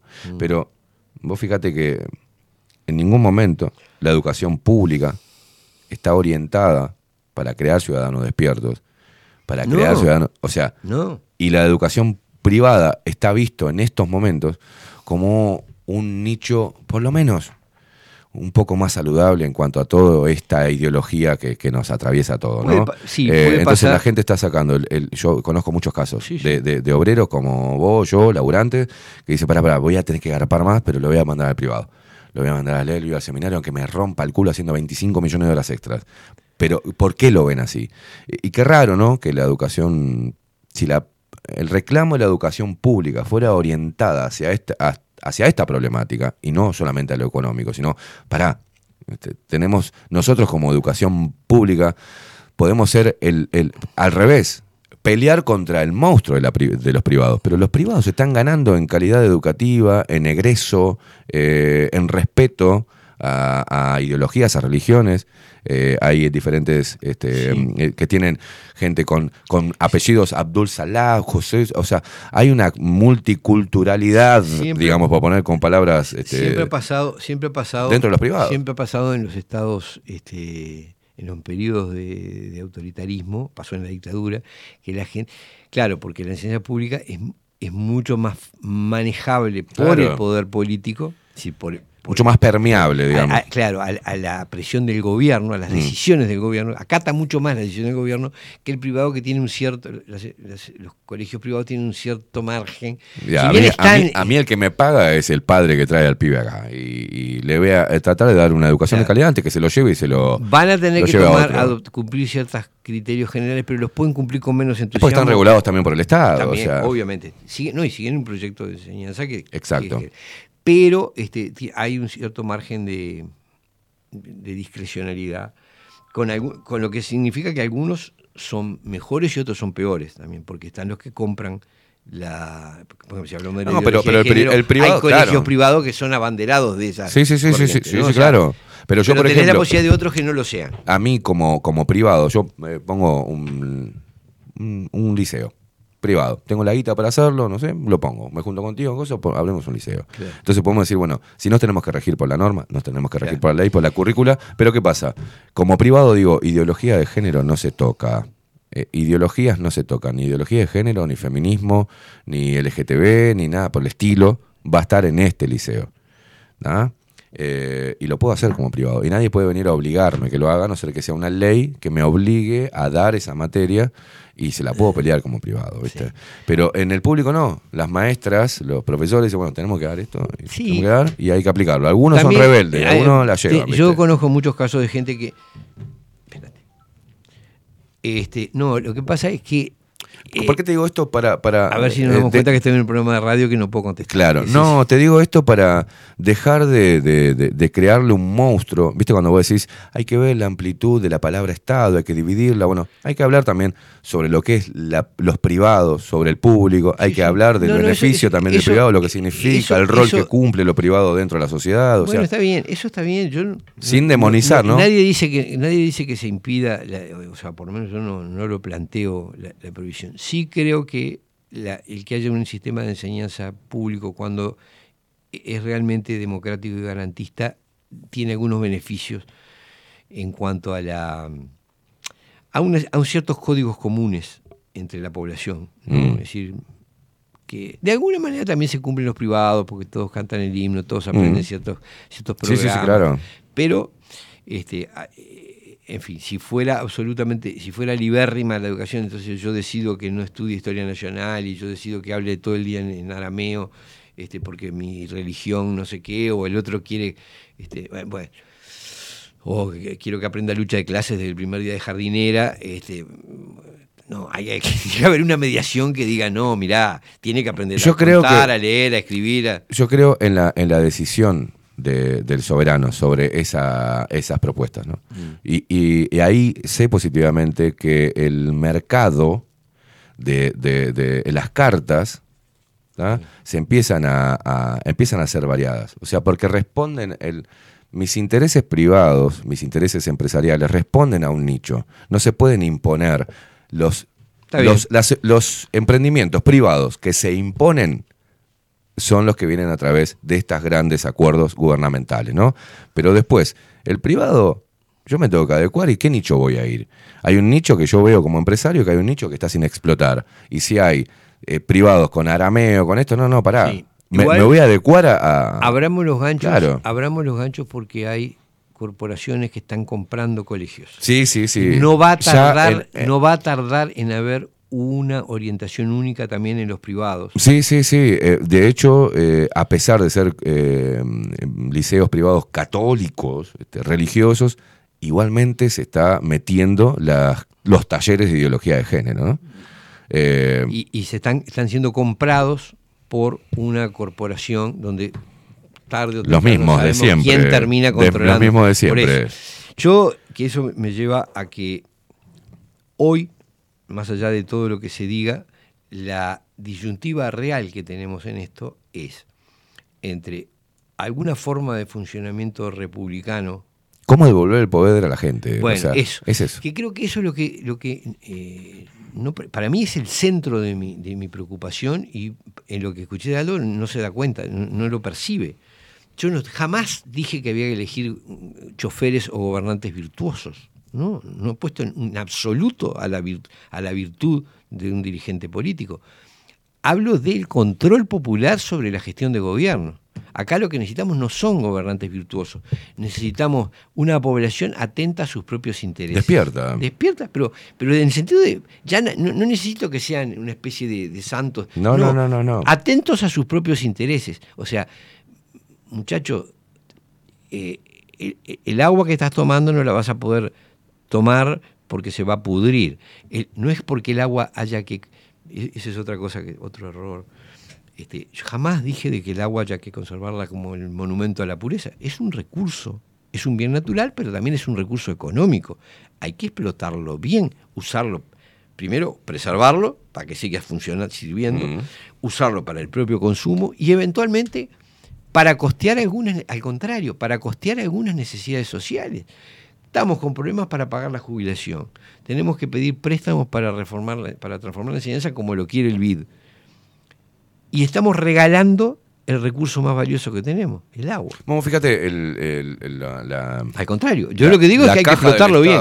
En un problema para el campo como es la sequía, eh, no veo otra opción que una que una que no sea la privatización ¿no? de una o sea una empresa privada que venga que saque agua y que eh, haga las cañerías y se la dé a los paisanos y que le cobre el agua a los paisanos Bueno, vos, esa, vos tenés ese es- y digo, esa es y- la lógica neoliberal. y el Estado Y no tenemos AOCE. Eh, no tenemos AOCE Tenemos que un, lo haga un OCE, organismo de administración pública que, que les dé agua a los paisanos, porque sin los paisanos y sin la. sin- no hay más Uruguay, o sea, a ver.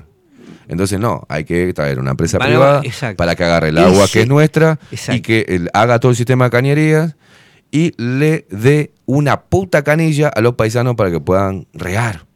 O sea, bueno, ahí tenés. Ahí, ahí tenés- A eso vos te- eh, ahí- eso es neoliberalismo Eso para mí es neoliberalismo. puro. Son gobernantes que están haciendo acuerdos con empresarios, generalmente externos, eh, que vienen. Y yo vuelvo a este tema. El tema es que el privado es cuánto le sale a la gente y cuánto le sale hacerlo por OCE. Es, es- es eso, es. Bueno, cuánto le sale a la gente hacerlo a través del Estado y cuánto le sale a la gente. Pues siempre la pagamos nosotros. Y cuánto le sale hacerlo a través de- del privado. Bueno, hay una cosa que es clavada. Vos tenés que. Primero, es cierto que eh, se- eh, muchos gobernantes han encontrado la papa de dejar subir las tarifas para hacer más caja, ¿no? De cosas que no tenían por qué No. caras. Es decir, yo me pregunto. Eh, el Antel Arena Mm. se hizo con sobreprecio que pagamos Sí. nosotros por la comunicación. No es la función, ese no es el cometido No. de la, de la administración. Fue en ese momento Carolina Cose decidió que Sí. ese, ese plus que cobran porque las tarifas son caras lo iba a destinar a construir un estadio. Y así. Este, y Bueno, antes- pasó con el tren de UPM, donde, donde tenía este UTE, podía haber hecho con una cantidad de, de dinero que le cobró a cada uno de nosotros, nos cobró para hacer un seguro sobre una supuesta emergencia o... con- o- o- Y lo volcaron- eh, y lo volcaron para, para Eh, UPM, en vez de hacer un prorrateo y bajar las tarifas, ¿no? Esa- Entonces, bueno, ese es, ese es el mundo. Ahora, ¿qué es lo que está fallando ahí? No es la falta de virtud de los gobernantes. Lo que está fallando es la actitud ciudadana, la aptitud ciudadana Sí. nuestra. Pero no estoy diciendo que tengan que ser santos ni no, ser un poquito vivo. Muchachos, si vienen y le regalás el agua que en todo el mundo vale cada vez más y se la damos gratis, si no le vamos a cobrar eh, impuestos que vos pagás, si no le vamos a cobrar, si le vamos a construir la vía que necesita, a vos te hacen, a vos te hacen, este, te, te cambian el, el piso del living cuando, o del baño cuando se te rompe, o te cambian los caños. No. Mm. No. ¿Por qué a UPM tenemos que hacerle le- la vía que se entiende, necesita? se entiende Bueno, la, la diferencia eso- y se entiende cuál es tu posición. Ta, Entonces, vuelvo al ejemplo del ómnibus, que era, pa- para ir cerrando, Sí, nos tenemos que ir porque ya vino... porque el ejemplo del ómnibus es muy, es muy válido, pero no sé si vale la pena. Es decir, este, en un momento Aldo dice, no, porque este, fíjate vos que nosotros vamos en el ómnibus y los empresarios están afuera.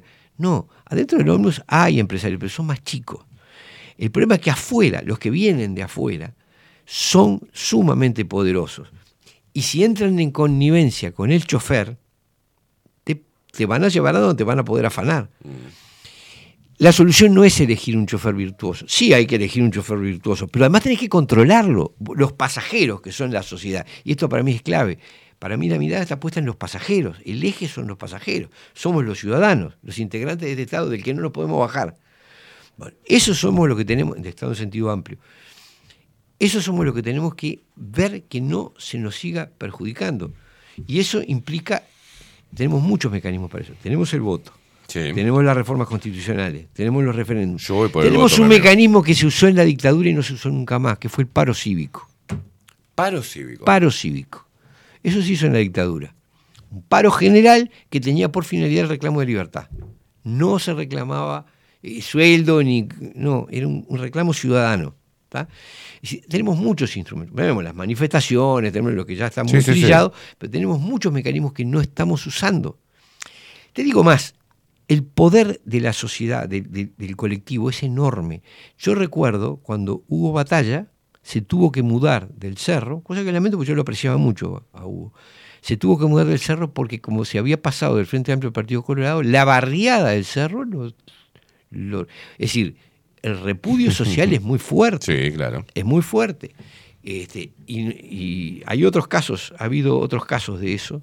Yo tengo la impresión de que Daniel Salinas es uno que va a recibir en algún momento esa condena, esa Mm. condena social. No te juro, digo, el, el- el- el peso, de- ahora se va a una universidad privada, pero el peso social tiene su- aún Tiene, sin claro. hacer nada, exacto. Claro. Una población que está convencida de algo, que tiene claro algo y que tiene claro que este lo está estafando, Mm. tiene un peso enorme, enorme, la capacidad de... Porque lo sentís, porque, porque tus hijos van, eh, va- van a ser reprochados Mm. en la escuela, en la Sí, escuela sí, claro. "Oh, pero tu viejo tal cosa, y no Mm. sé cuánto. Empezás a sentir, ¿no? La familia empieza a sentir, el- y al final el gobernante se siente afectado. Y nosotros no estamos usando ese recurso. no sé. ese ni ninguno de los otros. Ni, ni- de hecho, yo estoy promoviendo el uso de un mecanismo que es la reforma constitucional, el mecanismo de poder que tenemos. Yo voy a promover el no voto, mi estimado. Al menos una, una incidencia silenciosa en no, en no, esto no, no es como lo quiero, ni para mí, ni para mis hijos, y ninguno de los gobernantes que vienen y se van a postular, eh, eh, fueron, los mismos que se van a postular ahora y que te van a decir que van a trabajar por la gente, fueron los mismos que se ablo- abroquelaron en, en pandemia y querían este, meternos a todos presos o multarnos o se callaron la boca y permitieron que pasara lo que pasara. Yo no voy a Si votar más. querés, si querés emitir ese mensaje claro, vota en blanco. Eh, mm, eh, Ese- no voto. La mejor. La mejor. Yo voy a votar porque voy a votar la reforma constitucional, voy a meter la papeleta. Si, si Bueno, tenemos- si reunimos bueno, las firmas, voy a votar. Bueno, eso. bueno, está. Vos porque Bueno, tenés este, en esa síntesis, iniciativa. lo que me queda claro, lo que estoy- el eje de lo que yo quiero decir es que mi apuesta es a, a una actitud ciudadana que no requiere ni pureza ni, ni virtud, requiere la mínima inteligencia de no dejarte bromar. Eso es lo 12 minutos pasan de las 11 de la mañana. Onir Sartú, seguiremos hablando y, y exponiendo los diferentes puntos de vista que sí son representativos este, de, de la sociedad en la cual vivimos. Sí son representativos. Porque parece que hay un solo discurso en, en todos los demás medios y ese es un grave problema. 11 minutos, 12 minutos pasan de las 11 de la mañana. Un placer venir. Igualmente. Bien, ¿te Nos quedó algo en el viendo- tintero? Lo hablamos el No, no, martes lo haremos que viene en la próxima casa. Se viene 24-7 Express. La India, verás que está comiendo ya. ¿Usted, ¿A usted se hizo el café sola? Y me está mirando con cara de reproche. Sí, sí, se hizo el café sola. Le aconsejo los que Facu te trae unos cafés riquísimos. Fríos en taza sucia y amargos, sin azúcar, así. Eh, nos vamos. Además que la tengo, te vas a tener que, vas a tener Un- que laburar. un día, hoy, Vas a tener que laburar, día, Estoy, ¿no? estoy dolido, estoy dolido. Señoras y señores, nos vemos mañana. Ah, eh, un placer, nos vamos con el tema del pelado cordera. Están bajo la lupa todos. Chau, chau.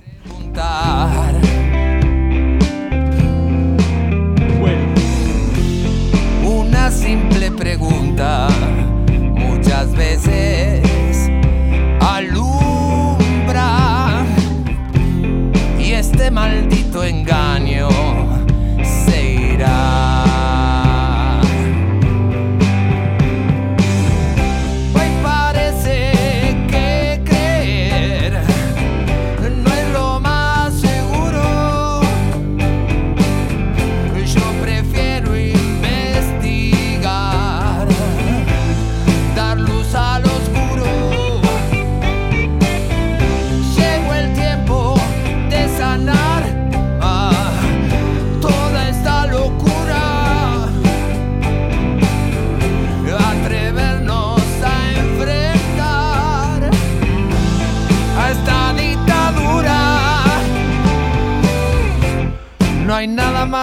absurdo que